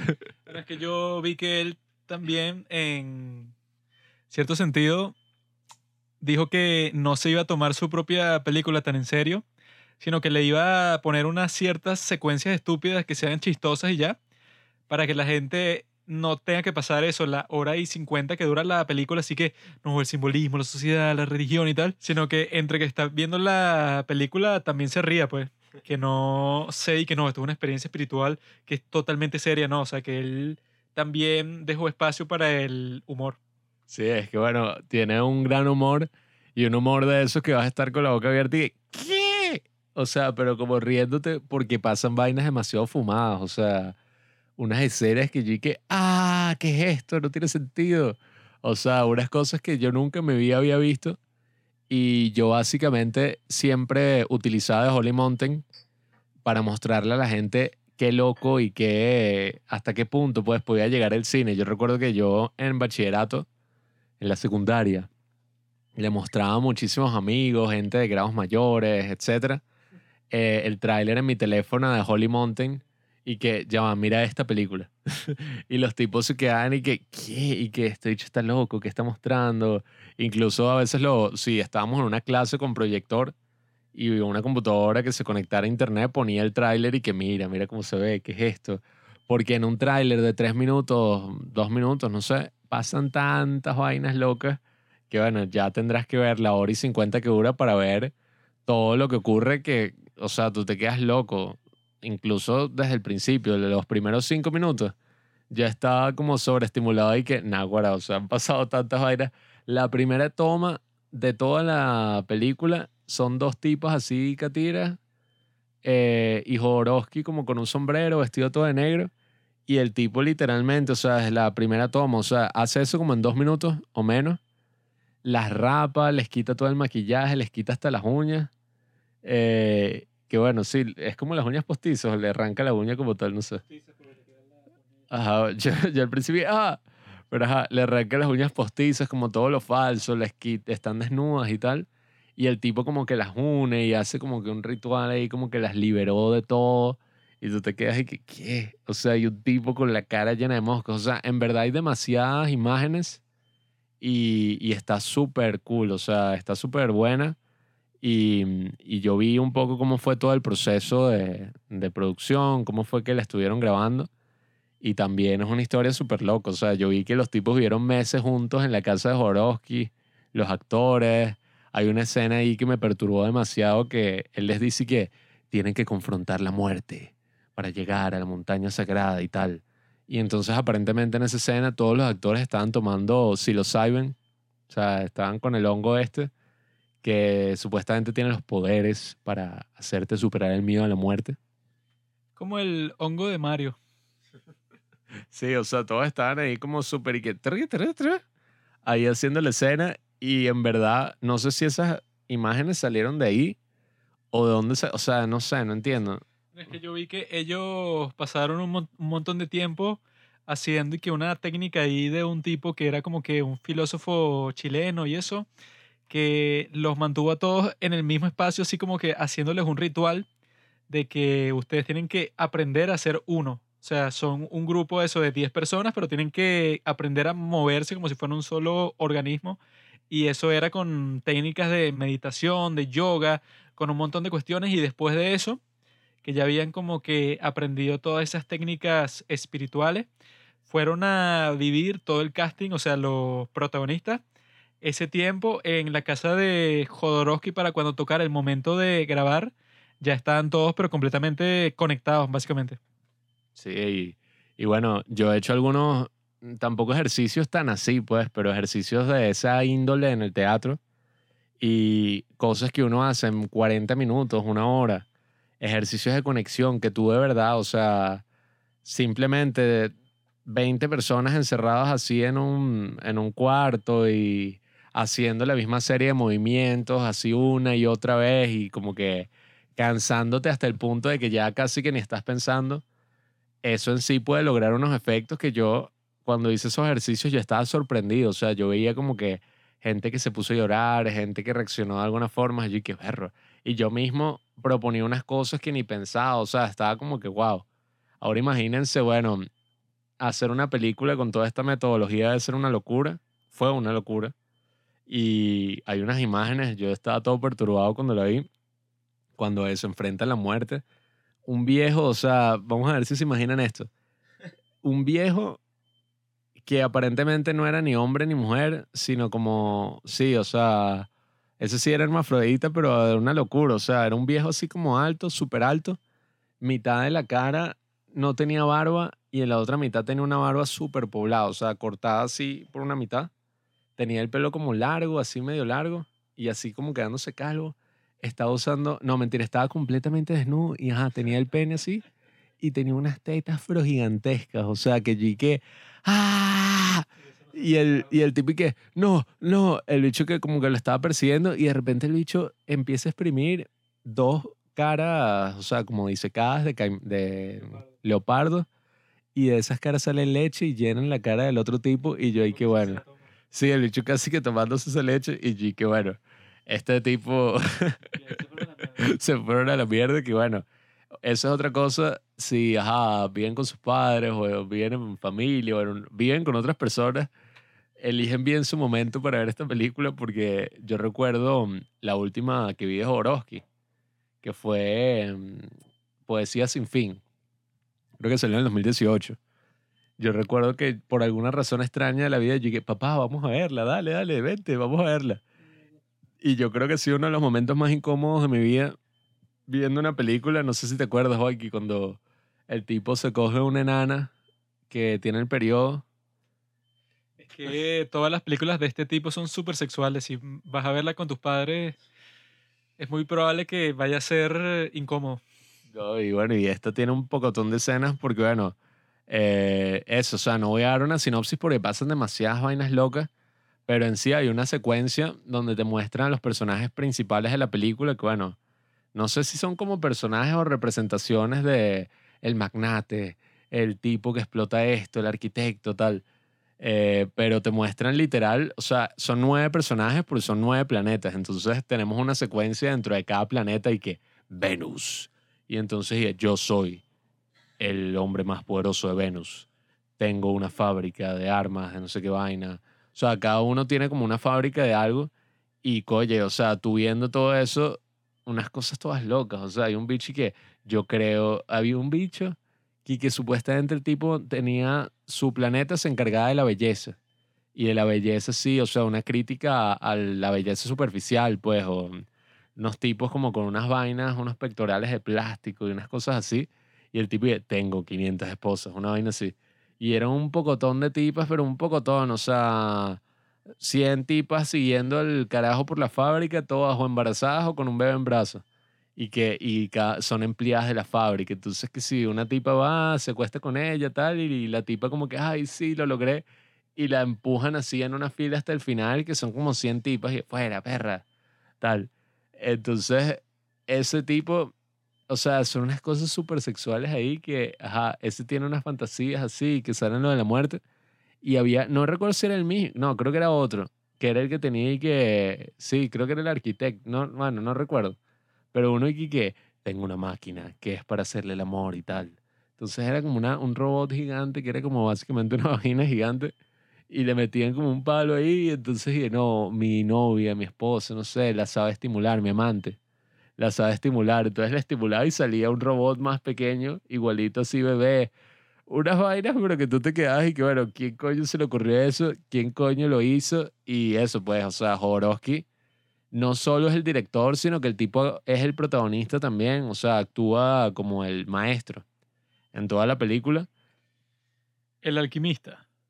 Es el alquimista que nos guía en el camino a la montaña sagrada y hace el soundtrack, eh, bueno, ayuda a hacer el soundtrack, ayudó a hacer los vestuarios, ayudó a hacer, pero como 10.000 cosas, o sea, un tipo loco, un tipo loco, y bueno, la locura es buena también. Entonces, yo creo que esta película representa claramente el tema de la autenticidad, porque bueno, es la película más auténtica que he visto. Em, y no solo porque, bueno, o sea, algo original y tal, sino porque, oye, tú sientes que, bueno, este es un carajo que ha vivido y es un carajo que está plasmando algo más allá de sí mismo, pues. Que, que era algo también que quería resaltar respecto al cine. Y, y bueno, lo que dije antes que quería resaltar en este momento, que es que, bueno, yo entiendo muy bien la frase de que, claro, lo más personal puede ser lo más creativo, ¿no? Que es la frase que dijo Bon Joon-ho, que dijo Martin Scorsese y vaina. Pero eso no significa tampoco que entonces tú vas a hacer una película sobre un amante del cine que quiere hacer una película y está haciendo una película. O sea, eso tampoco es caer en un narcisismo hasta el punto de, Synecdoche en New York. O sea, vas a hacer una obra sobre tu vida. No tiene sentido, pues. Yo mm, entiendo muy bien cuando dice, creo que es Laszlo Nemes. Escuché un podcast hace poco que aparece el director de Son of Soul. Que él dice que, bueno, él estudia historia, él estudia otras cosas porque él dice que su vida no es tan interesante para sacar una película, pues. O sea, él prefiere usar una historia que ya está hecha o, o siente que no ha vivido lo suficiente.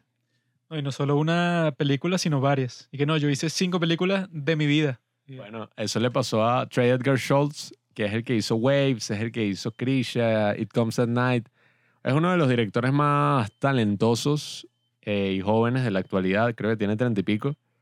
Y él dijo como, no, bueno, me estoy tomando un tiempo fuera de las películas porque me di cuenta que las tres películas, sí, tres películas que he hecho, todas son sobre una experiencia que pasó en mi vida, o sea, sobre una tía borracha que teníamos, otra sobre una vez que su papá estaba enfermo, otra que su papá era un alcohólico, incluyó eso en la película, o sea, ya el tipo llegó a un punto que dije, mira, dame más tiempo para vivir y después haré la película, porque le va a pasar como al pana este de Xavier Dolan, que bueno, todas sus películas son y que este bicho está, tiene una relación con su mamá que es tóxica.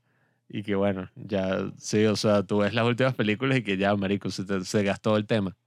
Entonces, por eso digo, o sea, yo creo que esta es muy auténtica porque será no solamente algo que representa a Jodorowsky, eh, sino que no es una cosa como de narcisismo, de indagar en la vida de uno, como que esto que me pasó, oh, qué profundo, sino en buscar algo más allá, pues, o sea, en buscar una divinidad, en buscar la montaña sagrada, o sea, buscar la inmortalidad prácticamente, y bueno. Eso es una tremenda premisa para una película y que no se queda en un concepto, pues. No es como una película así de Christopher Nolan que, bueno, Tenet, que no tiene este concepto y la película se basa en eso, sino que es una vaina toda bizarra, toda loca que uno medio, uno la disfruta, pues a la larga creo que uno la disfruta, pero tienes que, que esforzarte en sacarte cualquier prejuicio, cualquier vaina, como, bueno, como el LCD. ha llegado el momento de hablar no de qué pasa en la montaña sagrada, sino qué es, dónde está, cómo podemos escalarla y llegar al verdadero secreto de la sabiduría. Yo sé qué es lo que ofrece la montaña sagrada. Yo lo sé. Yo puedo ser su mentor. Yo puedo llevarlos por el camino de la sabiduría para que ustedes conozcan qué hay al final como que hay al final del arco iris, no hay un grupo de gays bailando, hay un grupo, hay un, ¿cómo se llama? Un, ¿cómo es que se dice? Un cáliz, un, hay un duende con una olla llena de oro. De esa misma forma, al final de esta montaña, ¿qué hay? Se los puedo decir de una para que después vean cuál va a ser el resto de esta explicación. Pero lo que hay al final es lo siguiente. Que el ego es una ilusión. Por eso la escena clave de esta película es cuando están lanzando todo su dinero a un fire pit, a un, un pozo de fuego. Lo están quemando todo a pesar de que son tipos millonarios, son tipos que tienen mucho dinero, que han pasado toda su vida recaudando estos fondos. Sin embargo, los lanzan al fuego porque a pesar de tener todo este dinero, no han encontrado una revelación espiritual que los satisfaga, básicamente. Entonces, yo les puedo decir, porque esta película, por ejemplo, tiene un prólogo. El prólogo de la película es como ustedes ven la escena que dijo Pablo, en donde están estas dos hembras rubias ve- vestidas así con el vestido así famoso de Marilyn Monroe. Jodorowsky es el alquimista que las rapa, o sea, les corta todo el pelo, les quita la ropa, las deja totalmente desnudas. Para decirte que para eso funcionan todos los prólogos. Los prólogos dan como que cuál es la una muestra pequeña de qué es lo que se va a conversar, qué es lo que se va a expresar en el resto del libro o de la obra de arte, sea cual sea, ¿no? En este caso, lo que te está tratando de decir es que yo voy a tomar la sociedad, toma a Marilyn Monroe, que es un símbolo así como que del capitalismo, de la belleza, de todas las cosas que son famosas en el occidente, y yo lo que voy a hacer es que la voy a desnudar literalmente para que tú veas qué hay detrás de todos esos símbolos y todos esos maquillajes, todos esos disfraces, básicamente, qué es lo que hay detrás de todo eso. ¿Qué es lo que es auténtico? No, ese es el tema de este capítulo, la autenticidad. Y luego lo que vemos es un tipo que parece Jesucristo, ¿no? Y llega un grupo de niños desnudos y lo carga y lo lleva y lo crucifica y le empiezan a lanzar piedras hasta que él sale de ahí y se va con su amigo, que es así como que, que le faltan tanto los brazos como las piernas. Es un maldito, porque él fue el primero que empezó a, a tirarle piedras y ya le iba a joder. No entiendo cómo se hicieron amigos después de eso, pero si él efectivamente es Jesús, bueno, o sea, no sé, lo perdonó. Y se empezaron a besar, ¿verdad? Se empezaron como a toquetear y yo "Oh". Un poco bizarro, pero luego de eso, bueno, él va hacia el pueblo, ¿no? Que el pueblo es México. Tienen como que un circo ahí ajá, de sapos y de lagartos. Y los lagartos son los aztecas. Y los sapos son los conquistadores que vienen a destruir todo, básicamente. Vienen a acoplar a estos indígenas a su cultura cristiana. Y el momento como que más, digamos, choqueante, pues, como que el que se le hace más énfasis en esta película y que un montón de gente, bueno, como que les queda grabado así la mente, es cuando este personaje que no sabemos si es Jesucristo o si es simplemente un vagabundo que se parece a Jesús porque Jesús es blanco y tiene el pelo así color café, pues, y tiene barba larga y eso. Se parece a Jesús, pero la primera escena que vemos de él es que su cara está llena de moscas, está como que borracho tirado en la calle y tiene muchas botellas vacías alrededor y se ha orinado encima. O sea, tiene el pantalón así lleno de líquido y eso se ve como una persona que se orinó encima. Entonces no sabemos si es Jesús, pero el punto es que lo agarran unos tipos que están disfrazados de romanos, hacen un molde de su cuerpo, pues, de como él se ve. Y luego de ese molde hacen un montón de mini estatuas, pues, como que son las que están colgadas en cualquier iglesia de todo el mundo, cualquier iglesia cristiana, en donde vemos a este Jesús así crucificado, ¿no? Y él cuando ve eso, cuando está rodeado de estas especies de estatuas que están hechas a su imagen y semejanza, lanza un grito, bueno, así, pero súper extremo, que el, que, el, que el actor que hace el grito, bueno, está gritando así, pero desde el fondo de los pulmones, porque se pone rojo, pues el cuerpo literalmente se le pone rojo porque el tipo está gritando desde el fondo de los pulmones así, y ¡ah! porque él está como que horrorizado de que hayan copiado su imagen como que para venderla así en masa es otro de los temas en la película, pues estas formas de arte que se venden en masa, que básicamente se hacen en fábrica, que... Sí, o sea, que parece que es una crítica de Hollywood, porque es como que, bueno, es una, es una forma de arte que se hace en masa y no es como que tiene mucha individualidad ni algún sentido para su existencia, sino que simplemente existe para cumplir una función económica. Entonces, desde ese punto, pues, de que ahí te están diciendo cuando este Jesús o la figura de Jesús visita una iglesia en donde están bailando como que unos tipos están protestando antes eh, con los policías que tienen máscaras de gas y todos que bueno que los estaban que sí matando en plena calle están bailando con ellos así pegados pues así que sí en un baile formal y todo. Sí y el tipo encuentra como que un altar y un colchón que está en el piso con una sábana encima y cuando quita la sábana está un tipo vestido como si fuera el papa, o sea, tiene un sombrero así bastante grande y está como si estuviera durmiendo con una estatua así, pero como que más hecha así tradicional, porque las estatuas que él vio antes era como que genéricas, pues, o sea, como que las hicieron todas rápido para hacer un montón de estas estatuas de Jesús, pero la estatua con la que está durmiendo esta figura, pues, que parece como si fuera el papa, era como que más detallada, pues como que con unos rasgos más puntiagudos, que se veía como que de mejor calidad. Durmiendo con la pierna así sobre el Jesús, así abrazado y que... Y lo que hace es gruñir y ya no dice nada. Sí, el tipo le empieza a gruñir a la figura de Jesús como que diciéndole que, ah, bueno, tú estás cargando esta estatua de Jesús, pero tú no eres él, pues el, el verdadero Jesús es el que yo tengo. Y ahí es que Jodorowsky te está diciendo que, bueno, que la religión católica, sí, como que la tradicional, lo que ha hecho es tratar de producir en más el mensaje de Jesús, que cuál era el mensaje de Jesús, pues el que sale en la Biblia, que es, y bueno, que todos se amen, que todos vivan en comunidad, que todos sean solidarios, pero tratando de usarlo para sus propios propósitos, para ganar poder. Y aquí es que entra lo que he querido contar todo este tiempo, que es de un libro que yo me leí que se llama, esperen un momento, la llave de la inmortalidad, ese es el título. El subtítulo es La historia secreta de la religión sin nombre, escrito por Brian C. Murarescu. Está en Library Genesis, si, si conocen esa página donde están todos los libros del mundo. Y el prólogo fue escrito por Graham Hancock, uno de nuestros ídolos aquí en Los Padres del Cine.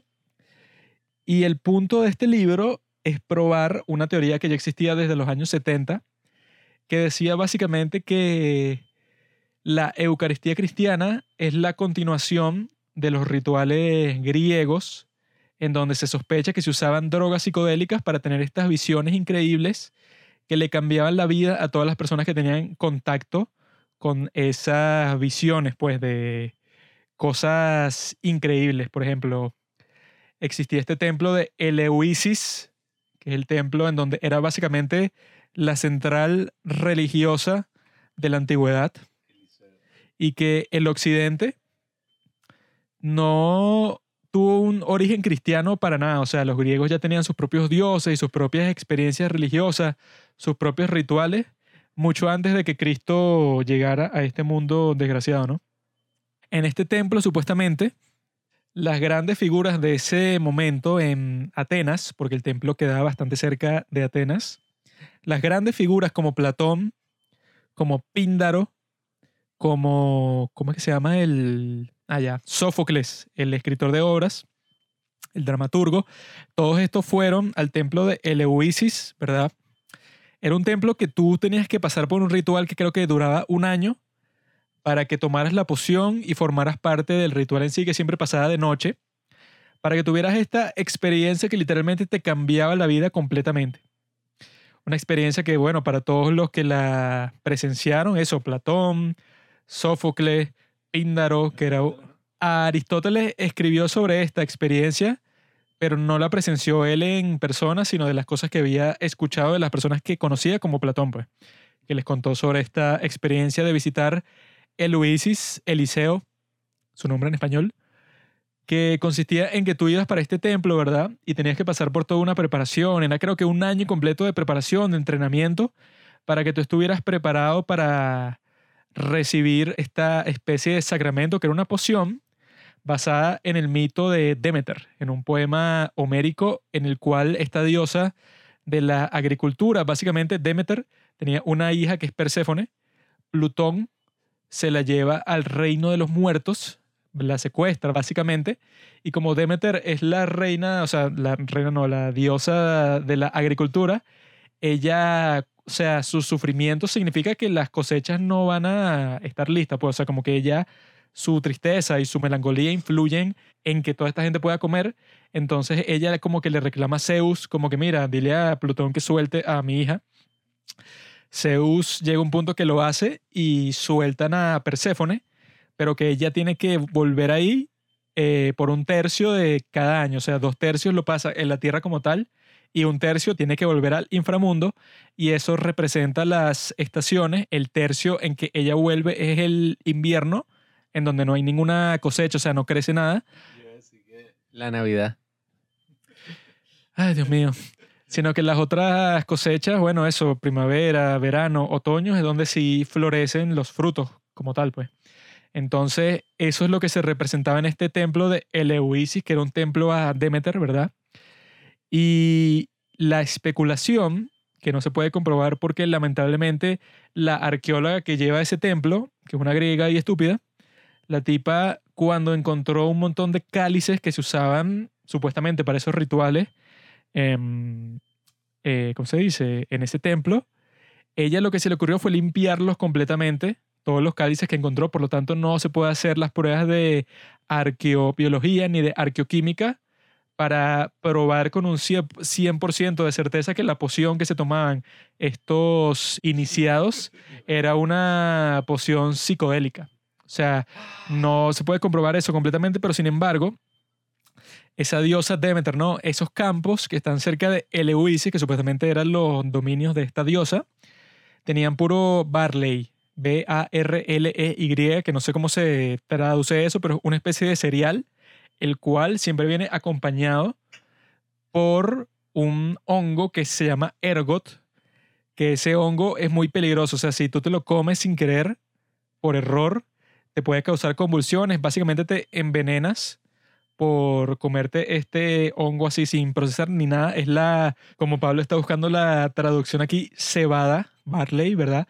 La cebada al parecer viene acompañada con este hongo, ¿verdad? Y que del mismo hongo que acabo de mencionar, de ahí fue que se sintetizó por este gran científico el LSD. Sintetizó esa droga a partir del hongo porque de ahí es que vienen muchas de las drogas psicodélicas de distintos hongos que se encuentran en plantas, en cereales, en un montón de cuestiones. Y Juanqui, como de un hongo mortal se puede sacar la solución a la vida. O sea, supuestamente en este hongo estos tipos tenían que tener un cierto conocimiento científico para poder sintetizar de este hongo que si te lo comes así como crece en los cereales, cuando lo dejas así un tiempo sin cosechar, crece este hongo, ¿no? alrededor de la cebada, que con la cebada es que se hace la cerveza, que es lo que estoy tomando en este momento. Y en ese poema,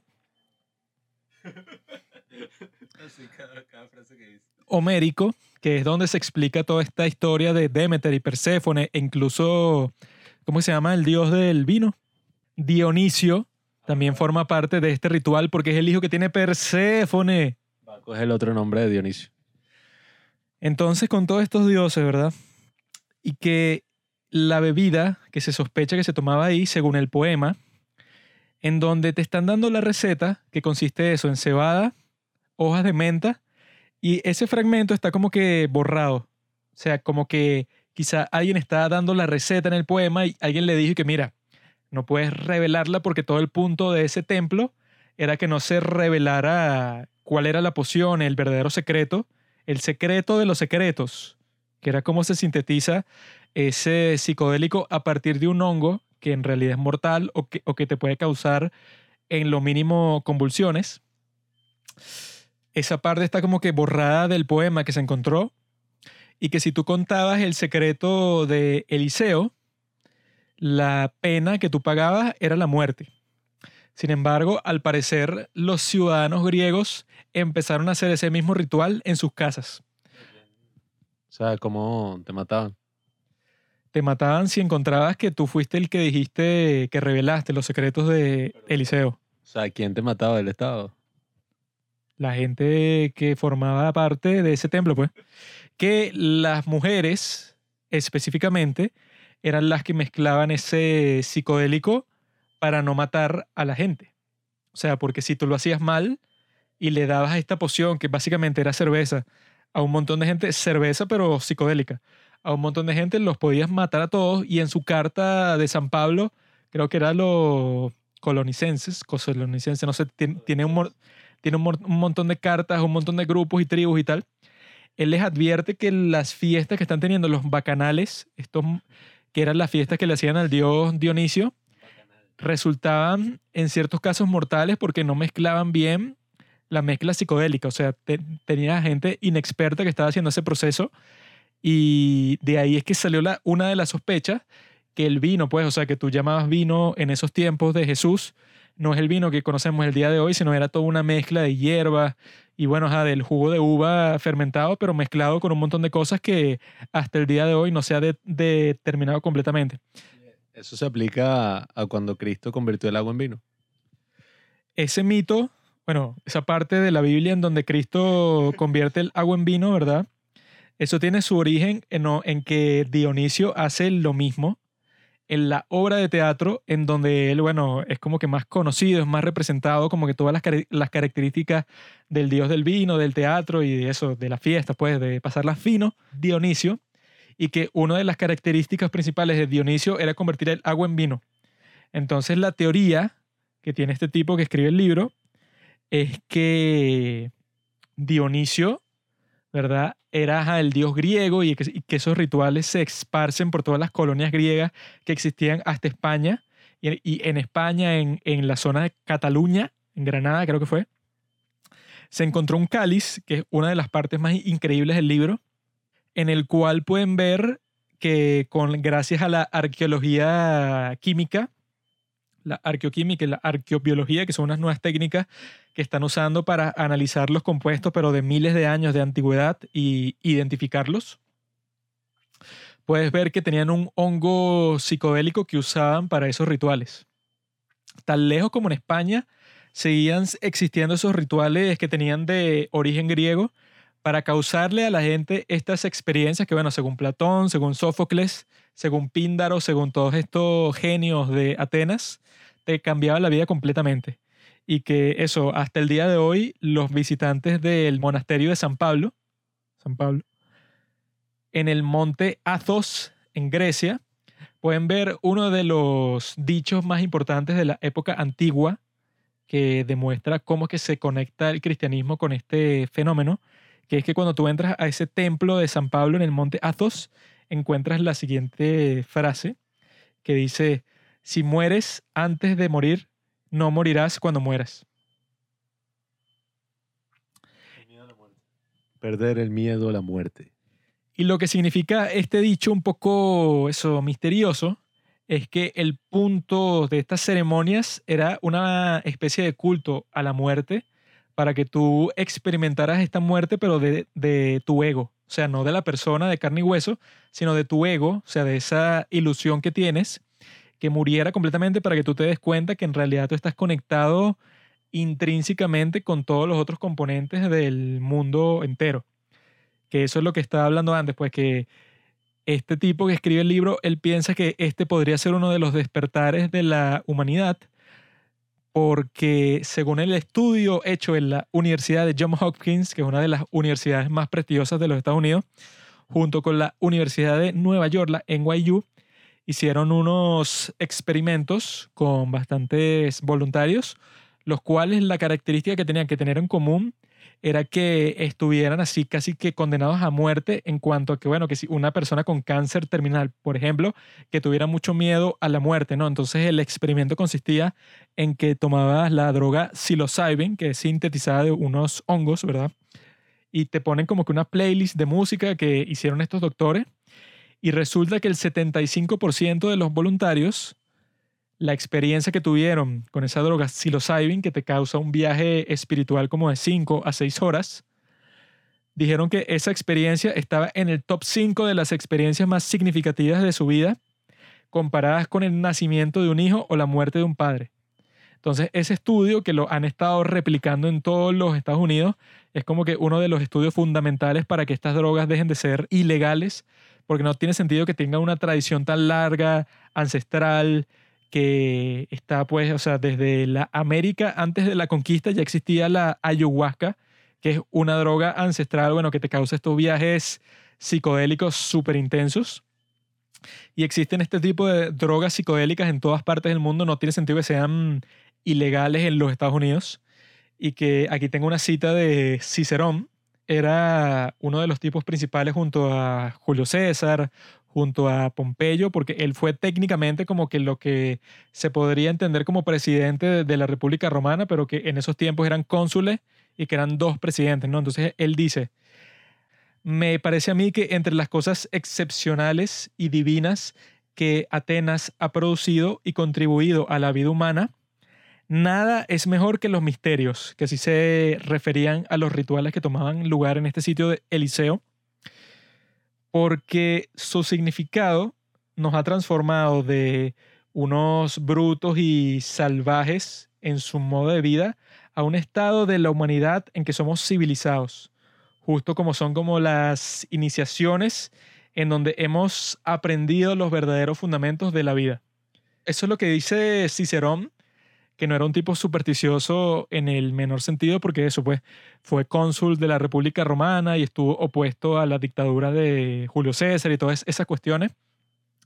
Era uno de los tipos más respetables en toda la República y bueno, él también visitó el templo de Eleusis en su tiempo, que tuvo un periodo de operación como de 1800 años, hasta que uno de los emperadores romanos, ya cuando se volvieron cristianos, lo prohibió. O sea, todas esas prácticas fueron prohibidas. Luego que incluso este Marco Aurelio, uno de los emperadores más célebres y bueno, el emperador filósofo, como le decían, fue el tipo que se le ocurrió que bueno, hay que reconstruir todo este templo luego de unas invasiones que hubo que los destruyeron parcialmente. Él se encargó principalmente de la reconstrucción y por eso hay un busto de él en el templo hoy en día porque fue el tipo que, uno de los pocos que ha sido partícipe del ritual, pero de la manera más profunda de todas porque lo dejaron entrar que sí en el sitio más santo de todo el templo. No sé por qué, pero bueno, seguramente era un hombre así de los más excelentes de toda la historia y lo dejaron entrar a una de las partes más santas del, del, del templo.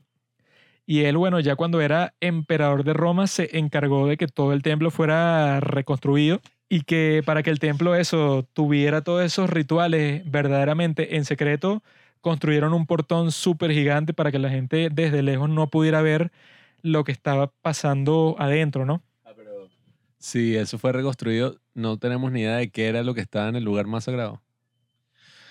No, porque bueno, eso pues sí, él fue uno de los únicos que no era parte como que de las sacerdotisas de ese sitio, porque eso, las mujeres eran las que se encargaban de hacer todas esas mezclas. Incluso ya cuando el cristianismo era la religión así que estaba dominando el imperio romano, las mujeres eran las que se, las que se encargaban de todos esos rituales, de mezclar todos estos componentes. No sabemos cómo, pero las teorías que existen es que si, bueno, si América antes de la conquista ya existían estas personas que eran lo suficientemente sabios para crear estos modos de que puedas tomar, por ejemplo, ayahuasca, que es un psicodélico súper fuerte, sin morir, porque lo sintetizaban de la manera correcta.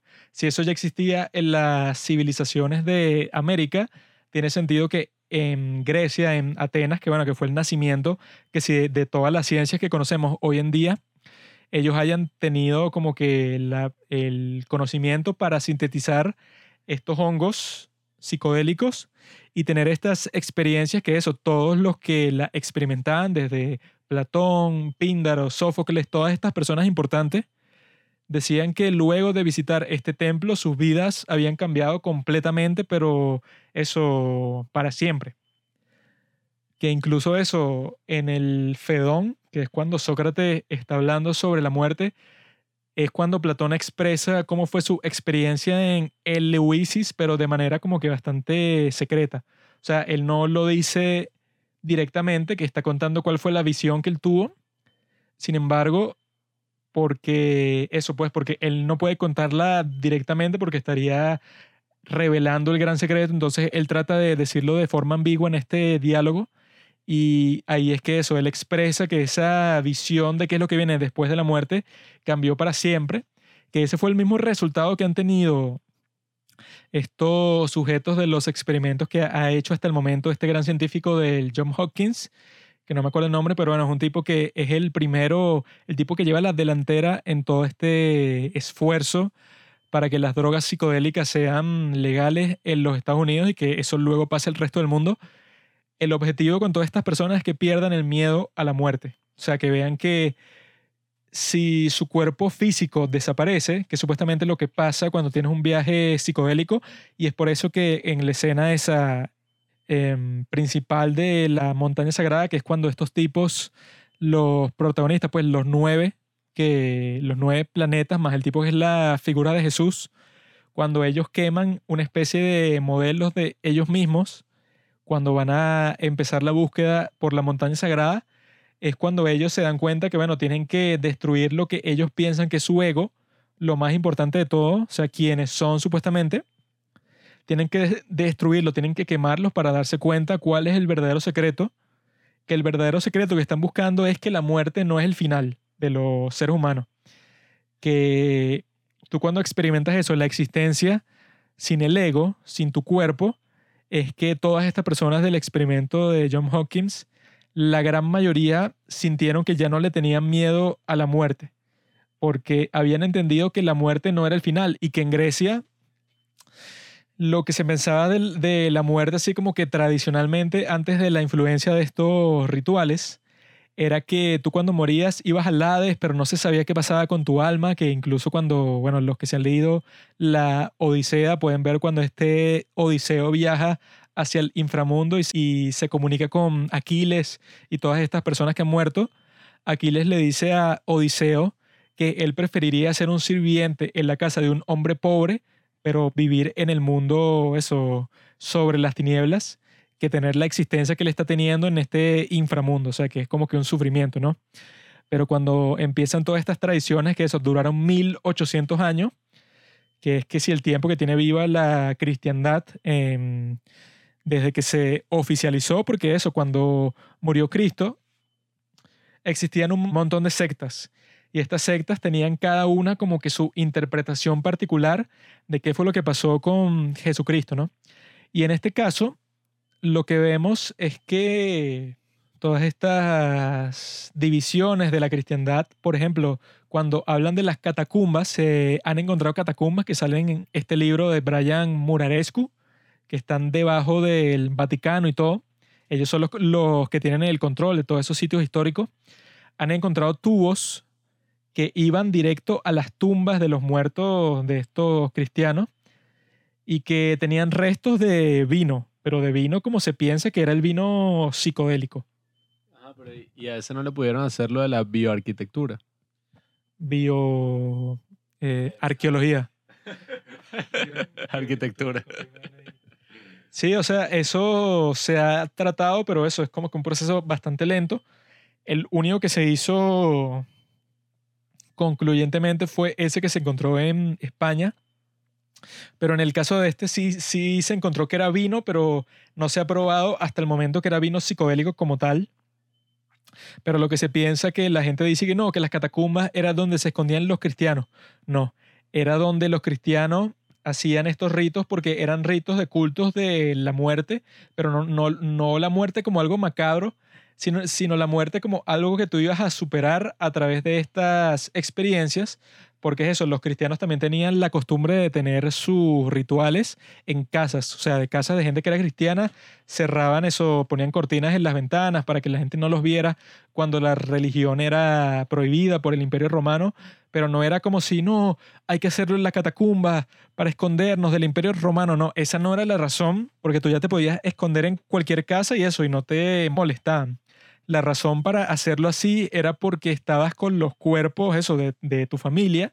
Y la lógica de ahí era que, bueno, que tú, ¿verdad? Cuando tomabas este vino psicodélico, en cierto sentido tomabas contacto con los muertos y tenía sentido que, bueno, que los muertos en cierto sentido también lo tomaran y que ellos, bueno, como que se reúnen contigo, ¿no? Y que han encontrado, por ejemplo, en el templo este magnífico de Gobekli Tepe, han encontrado como que herramientas que son usadas así como que clásicamente para hacer cerveza, para hacer eh, cebada y combinarlas con todas estas sustancias para poder tener una bebida así y al mismo tiempo se han encontrado cráneos como que en sitios rituales, como que así puestos como que en medio de todo un salón completo porque se ve que ese templo de Gobekli Tepe ha sido especial porque es como que tiene todos estos animales tallados y todo eso, pero también se han encontrado tanto las herramientas para hacer cerveza, lo que podría indicar que ellos en sus rituales en este templo, que se piensa que es el primer templo religioso de todo el mundo,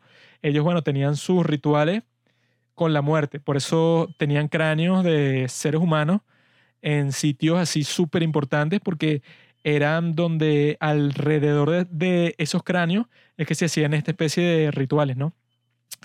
Entonces la teoría de este individuo, Brian Murarescu, es que eso, pues que el cristianismo, cuando te dan la Eucaristía, cuando, cuando tú vas para la misa y te dan la comunión y todo eso, al principio de la cristiandad, esa comunión consistía en una bebida psicodélica, para que tú tuvieras una experiencia directa con Dios y no que, no, bueno, lee este libro, que es donde eso, tú vas a experimentar a Dios o reza o a esta serie de rituales, que bueno, que el ritual del templo de Eliseo, donde asistió Platón y toda esa gente, bueno, cuando a ti te tocaba tener contacto con esta bebida psicodélica, tú no ibas técnicamente completamente sobrio, porque tú para hacer ese ritual tenías que pasar por un ayuno bastante largo, que llega un punto en donde tú cuando haces toda esta especie de técnica biológica para que tu cuerpo esté lo más vulnerable posible, para que cuando tomes esta poción, bueno, tengas que ser la experiencia más intensa de todas.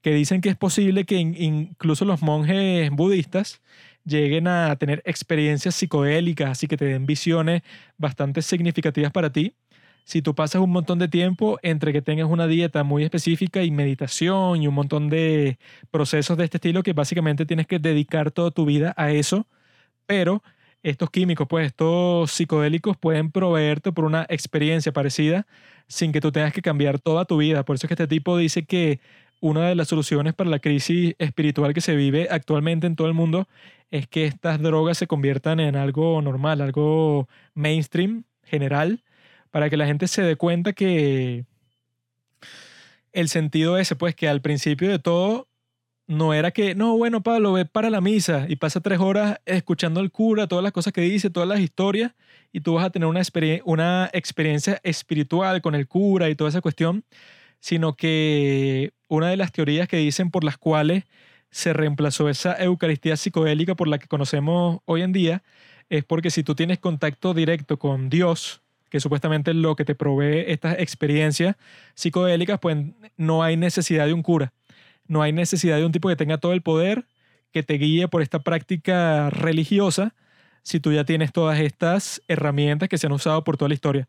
Entonces dicen que los curas habrán dicho que, bueno, si nosotros queremos tener cualquier tipo de poder, que claramente eso también entra en todas las religiones del mundo, que los líderes tienen un poder grandísimo hacia todas las comunidades en donde esta religión es practicada, siempre va a haber luchas de poder en donde se involucran varios grupos grandes de personas.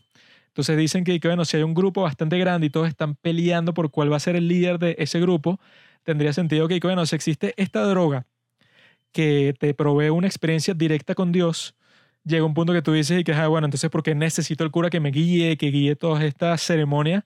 Si yo simplemente puedo tener una experiencia directa con esta entidad muchísimo más significativa, como han probado estos experimentos de John Hawkins, que simplemente ir para la misa, que bueno, que el mismo tipo dice en el libro que él cuando era niño consideraba todo eso y que lo más aburrido de todo el mundo, pasar como hora y media, bueno, con todos estos rituales que parecen no, no tener significado pero que si lo pones así en el contexto de que, bueno, se hacían todos estos rituales enfocados sobre todo en la muerte, en que como todos vamos a morir, todos les tenemos miedo a la muerte, todos estamos curiosos sobre qué es lo que pasa después de la muerte, se crean todos estos rituales para que se diga, bueno, ahí tienes la prueba. Después de la muerte tú no mueres, tú sigues sobreviviendo porque tú no dependes totalmente de tu cuerpo físico. Bueno, es que se habla de la muerte del ego, pero si te das cuenta, eh, en nuestra sociedad, cuando el cristianismo o la religión se toma verdaderamente en serio, es alrededor de la muerte, pues. Uno casi que ni se reúne así en una iglesia o en algo hasta que alguien fallece, un velorio, todo este tema. Y ahí es cuando verdaderamente pareciera que la religión toma su mayor sentido, en la muerte. Sí, bueno, es que ya con el hecho de que en ese templo, que dicen que es el templo religioso más antiguo de toda la historia, Gobekli Tepe, existen estos indicios de que era un templo hacia un culto de la muerte, de eso pues, de que es lo que ha maravillado a las sociedades de seres humanos en toda la historia, de que todos piensan pues y que, ah, bueno, yo puedo vivir muy feliz, puedo hacer lo que me dé la gana, pero ¿qué pasa cuando muero? Cuando mis ancestros, eso, si yo tengo contacto con ellos otra vez. O sea, esa es como que la, mayor interrogante de toda la historia. Como que todos los grupos de seres humanos en toda la historia han tratado de resolver ese proceso. Y que si juntamos esto, pues, con lo que se conversó al principio de que cuál es el. Mm, el elemento que le falta a la sociedad actual, eso de la conexión espiritual, se puede ver que este podría llenar ese vacío y que no estamos dependiendo en pruebas circunstanciales de hace 5.000 años, porque el tipo que escribe el libro dice que lo más probable es que mientras la tecnología avance, lleguen como que maneras así más confiables de comprobar todos estos fenómenos pero mientras tanto, lo que podemos hacer es depender de estudios estos súper científicos, súper rigurosos, que bueno, que si ustedes si están escuchando esto, tiene sentido que también escuchen podcasts em, distintos a los padres del cine. También está el podcast de Jordan Peterson, que él entrevistó a uno, creo que es el científico principal que lidera todos estos estudios de la Johns Hopkins sobre drogas psicodélicas y él te cuenta todo ese proceso de cómo las drogas psicodélicas pasaron a ser un chiste hasta convertirse en un sitio, en un campo serio de estudio. Y si les interesa ese tema, pero no de tanto de un eh, punto de vista histórico, místico, nada de eso, sino más científico, pueden escuchar este podcast de Jordan Peterson porque él tiene una entrevista como de tres horas con este tipo. Pero a mí sí me interesa sobre todo eso, pues del punto de vista tanto histórico como científico, como místico y todo eso, porque es muy fácil si eres cínico decir que, ah, no, bueno, todo eso que tiene que ver con la muerte, obviamente que cuando mueras ya tu alma ya no existe ni nada, pero Graham Hancock te pone el ejemplo de que, bueno, puede ser que la conciencia sea así como la señal que le llega a tu televisor. Digamos que tu televisor se rompe eso no quiere decir que la señal ya no exista, sino que ya tu televisor no la capta. Puede pasar exactamente lo mismo con los cuerpos de los seres humanos. O sea, que cuando tú mueres ya no captas la señal de la conciencia, pero la conciencia en sí sigue existiendo. O sea, que no es como si el hecho de que el televisor ya no funcione no quiere decir que la señal ya no exista, sino que eso ya no, no la puede transmitir.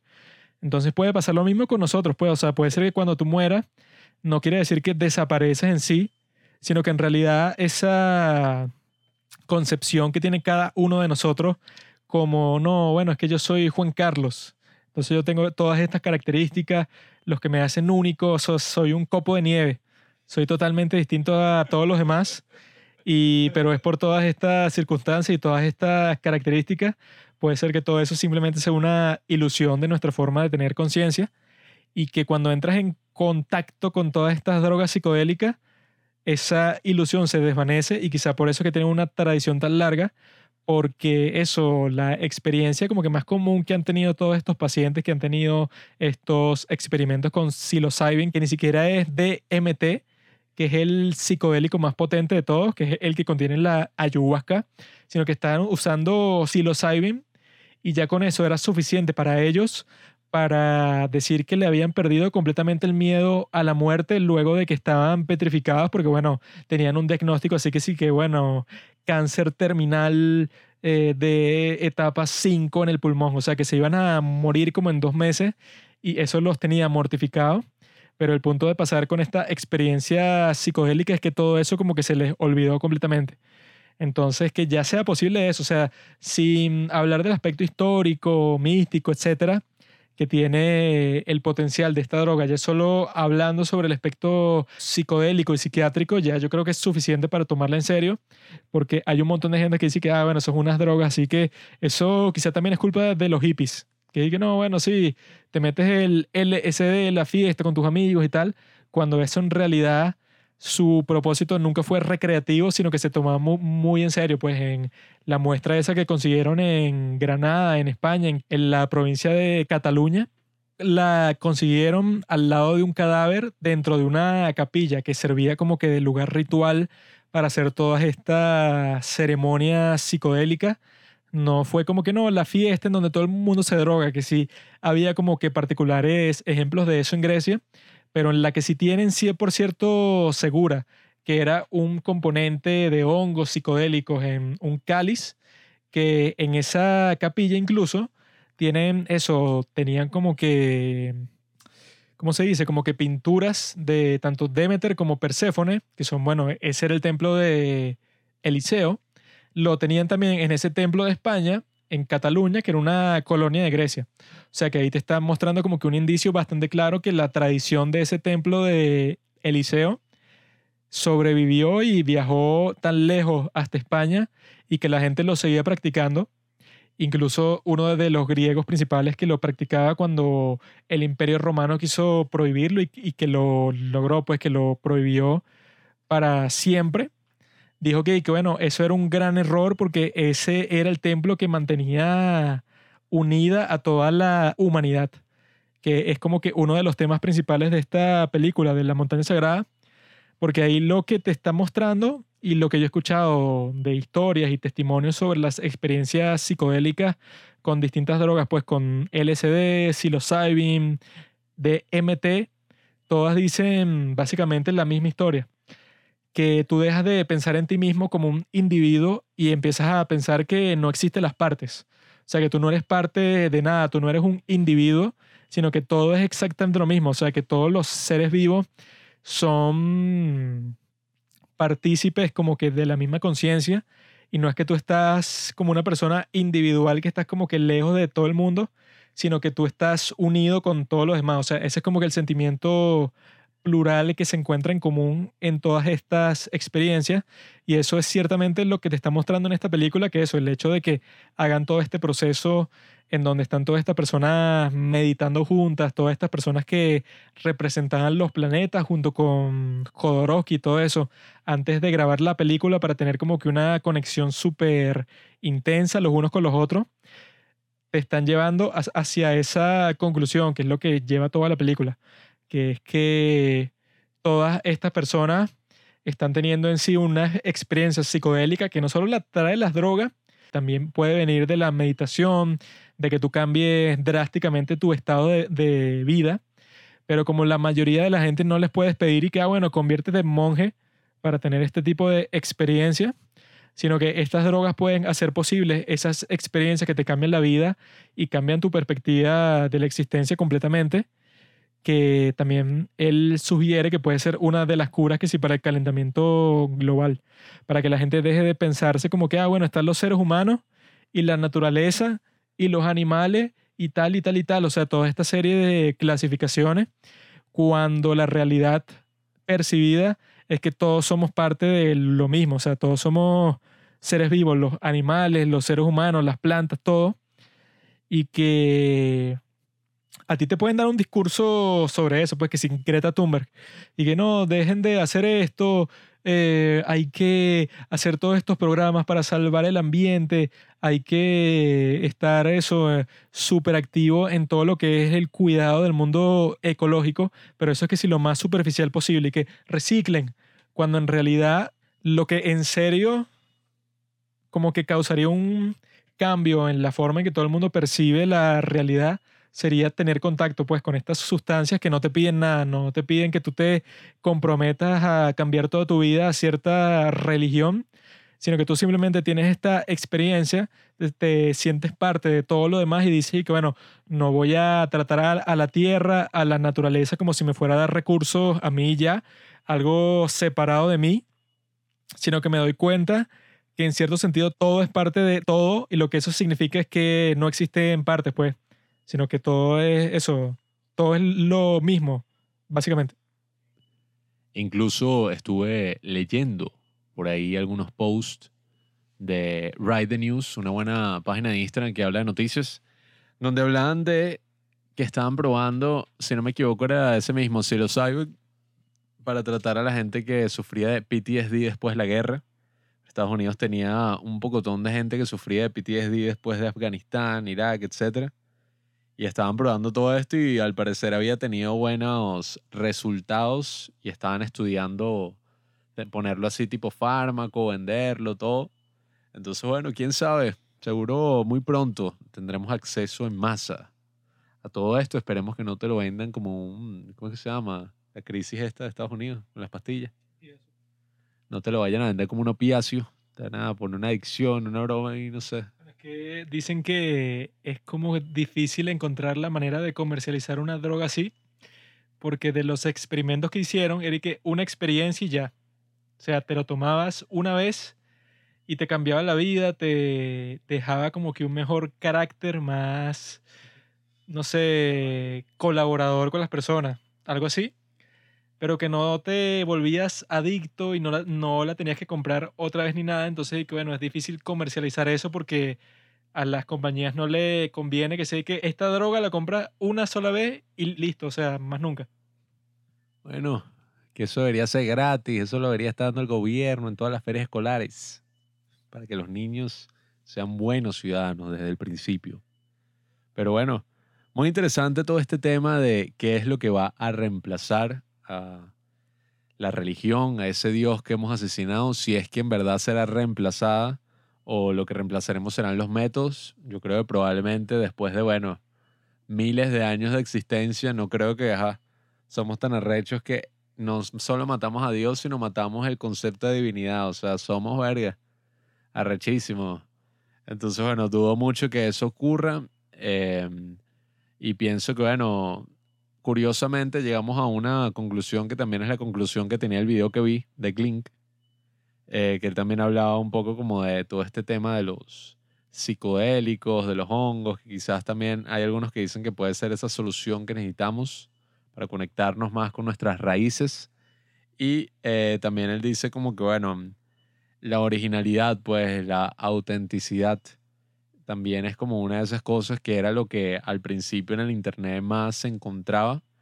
Y que si puedes ver, bueno, él pone el mismo ejemplo de Steve Jobs, que cuando él volvió así con, volvió a Apple después de que lo votaron y toda esa historia, él puso fue la campaña esta publicitaria de Think Different.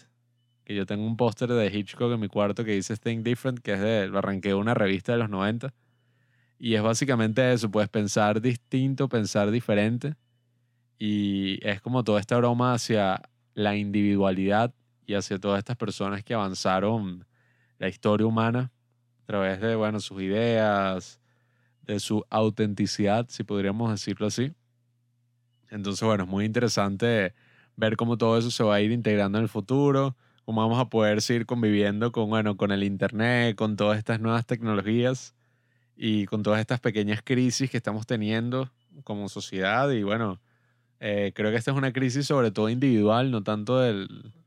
O sea, la sociedad, ajá, la forma de los individuos, pero es algo que vemos que mucha gente en sí está pasando por eso y no es que necesariamente por presión de la sociedad o porque el Estado o el gobierno, sino que es como una crisis individual de que, mira, nacemos así en un momento histórico donde no parece haber como una gran alternativa a eso que, que todos estamos abandonando, pues, por así decirlo, la religión. Eh, que bueno, como digo, a mí, yo sí pienso que de alguna forma igual el cristianismo, mm, o sea, tampoco es que en sí es y que no, bueno, sí, no se siente un carajo, es así una vaina alejado. Sí, es como una vaina súper sobria y a veces fastidioso.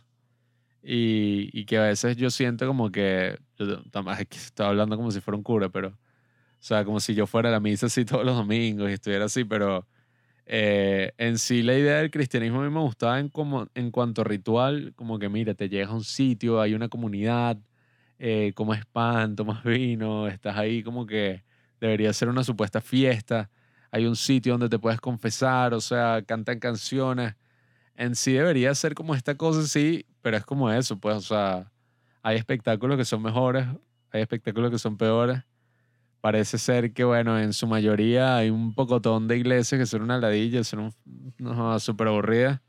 Entonces, bueno, Bueno, las iglesias que se ven buenas son las de los negros en los Estados Unidos, así con gospel, que tienen unos coros así grandísimos y que todas las misas son que si todo el mundo con unos discursos súper épicos ahí, esas sí se ven chéveres, pero las que uno conoce tradicionalmente, que sí, la misa del colegio, que es un viejo ahí hablando, no joda, por dos horas.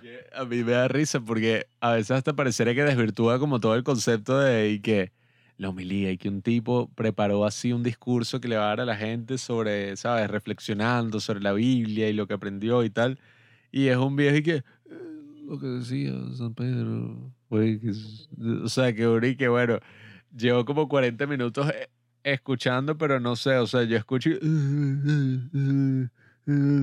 o sea, no estoy escuchando nada, pues estoy es como que, ay, qué fastidio, cuando se va a acabar, así viendo que si el techo, viendo las otras personas que, eso siempre da risa en la misa, uno se pone a ver a las otras personas y que, y cuando entra alguien tarde, todo el mundo lo ve porque todos están, ¿sabes? Aburridos. Eh, pero eso, pues, o sea, hay que ver, hay que ver si esa es la respuesta. The Holy Mountain ofrece, por así decirlo, eso como respuesta, pero también ofrece un insight, yo creo que un poco más profundo y más complejo, que es y que, bueno, eh, la montaña sagrada, la divinidad en sí, no es el objetivo de nuestra vida, pues. Eh, o sea, nosotros debemos vivir la vida teniendo estas nociones de divinidad, como dije en un principio, lo de creando, quién sabe, cosas o, o teniendo relaciones en, en varios sentidos, amigos, parejas, lo que sea.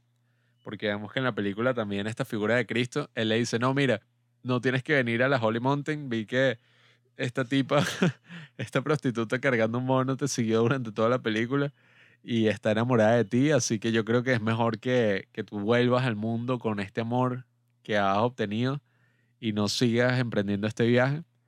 Y bueno, efectivamente ya cuando ellos están y llegan a la montaña sagrada y tal, el tipo dijo, bueno, lo hemos logrado, pero nos hemos encontrado es con otra cosa, pues nos hemos encontrado con la realidad.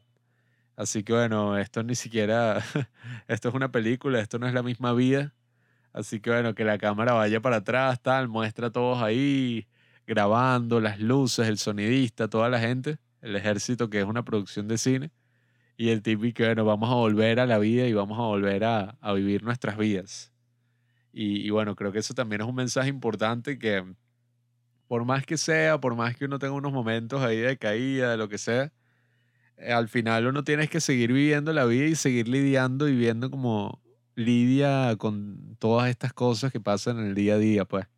¿Cuál es la mejor manera de uno vivir la vida? ¿Cuál es lo que sea? Y nunca, nunca quedarse, bueno, en esa simple parálisis, pues, de, de la gran frase, el exceso de análisis dispara la parálisis. En vez de quedarnos en que no, bueno, pero es que deconstruimos a toda la sociedad y entonces ahora todas estas cosas que uno conocía pasan a ser simples conceptos ahí, todos deconstruidos, pero la vida nunca es así, pues. No sé si te has dado cuenta que pasa lo mismo con la religión, todos estos tipos que creen en un cuento de hadas y no han madurado todavía, gente que piensa así sobre la religión o gente que piensa así sobre muchas cosas en la vida, pues como que, bueno, pero si todo esto fue simplemente construido, o sea, toda la sociedad no vale de nada, pues es un cuento que nos inventamos. Y dije que, bueno, ¿quién te dijo a ti que un cuento que nos inventamos y, y, que estamos constantemente contándonos no tiene valor alguno? O sea, de eso se basa la vida, pues. De esas historias que nos contamos, de todo, o sea, el dinero, todas esas cosas, básicamente nacen, bueno, de esa confianza que le tenemos a todas estas cosas, de, de tradición, de valores, de todo, y, y eso tiene un valor en propio, pues. Más allá de lo divertido y satisfactorio que pueda ser quemar instituciones y decir y que bueno, esto no tiene ningún valor. Eh, por ahí también estaba viendo que bueno, la libertad en sí no se basa de, de, destruirlo todo y de no tener como nada que te limite. O sea, eso no es la libertad, bueno, eso es el libertinaje y, esas cosas que a veces parecen limitarnos. Eh, no quiero generalizar ni hablar de, bueno, de todas las leyes en sí, pero hay cosas que uno y que esta broma me limita y tal, y esto es súper chimbo y broma. Pero bueno, muchas veces esos son simplemente marcos que nos permiten ejercer nuestra libertad. Cosas que uno se va dando cuenta después, o sea, cuando uno es niño o incluso adolescente, y por qué mis padres no me dejaban hacer esto, tal. Y es que de alguna forma te estaban protegiendo, pues no digo que el Estado nos esté protegiendo, pero el Estado sí tiene que, a juro, hacer y, y formar un marco para que, bueno, no vaya a haber gente que se aprovecha de los demás, no vayan a ver, ¿sabes? A juro tiene que haber siempre un marco para que podamos todos ejercer nuestra libertad, pues, en, en sociedad, en comunidad, que bueno, al final siempre es lo más importante, pues estas fantasías así de, de los beats o de los existencialistas, de abandonarlo todo, irnos a ir a vivir una vida así, eh, lejos de toda la sociedad, oye, está bien como una experiencia, pero a la larga eh, dudo mucho, bueno, los tipos que hacen eso terminan siendo, bueno, vagabundos infelices, pues así todos locos.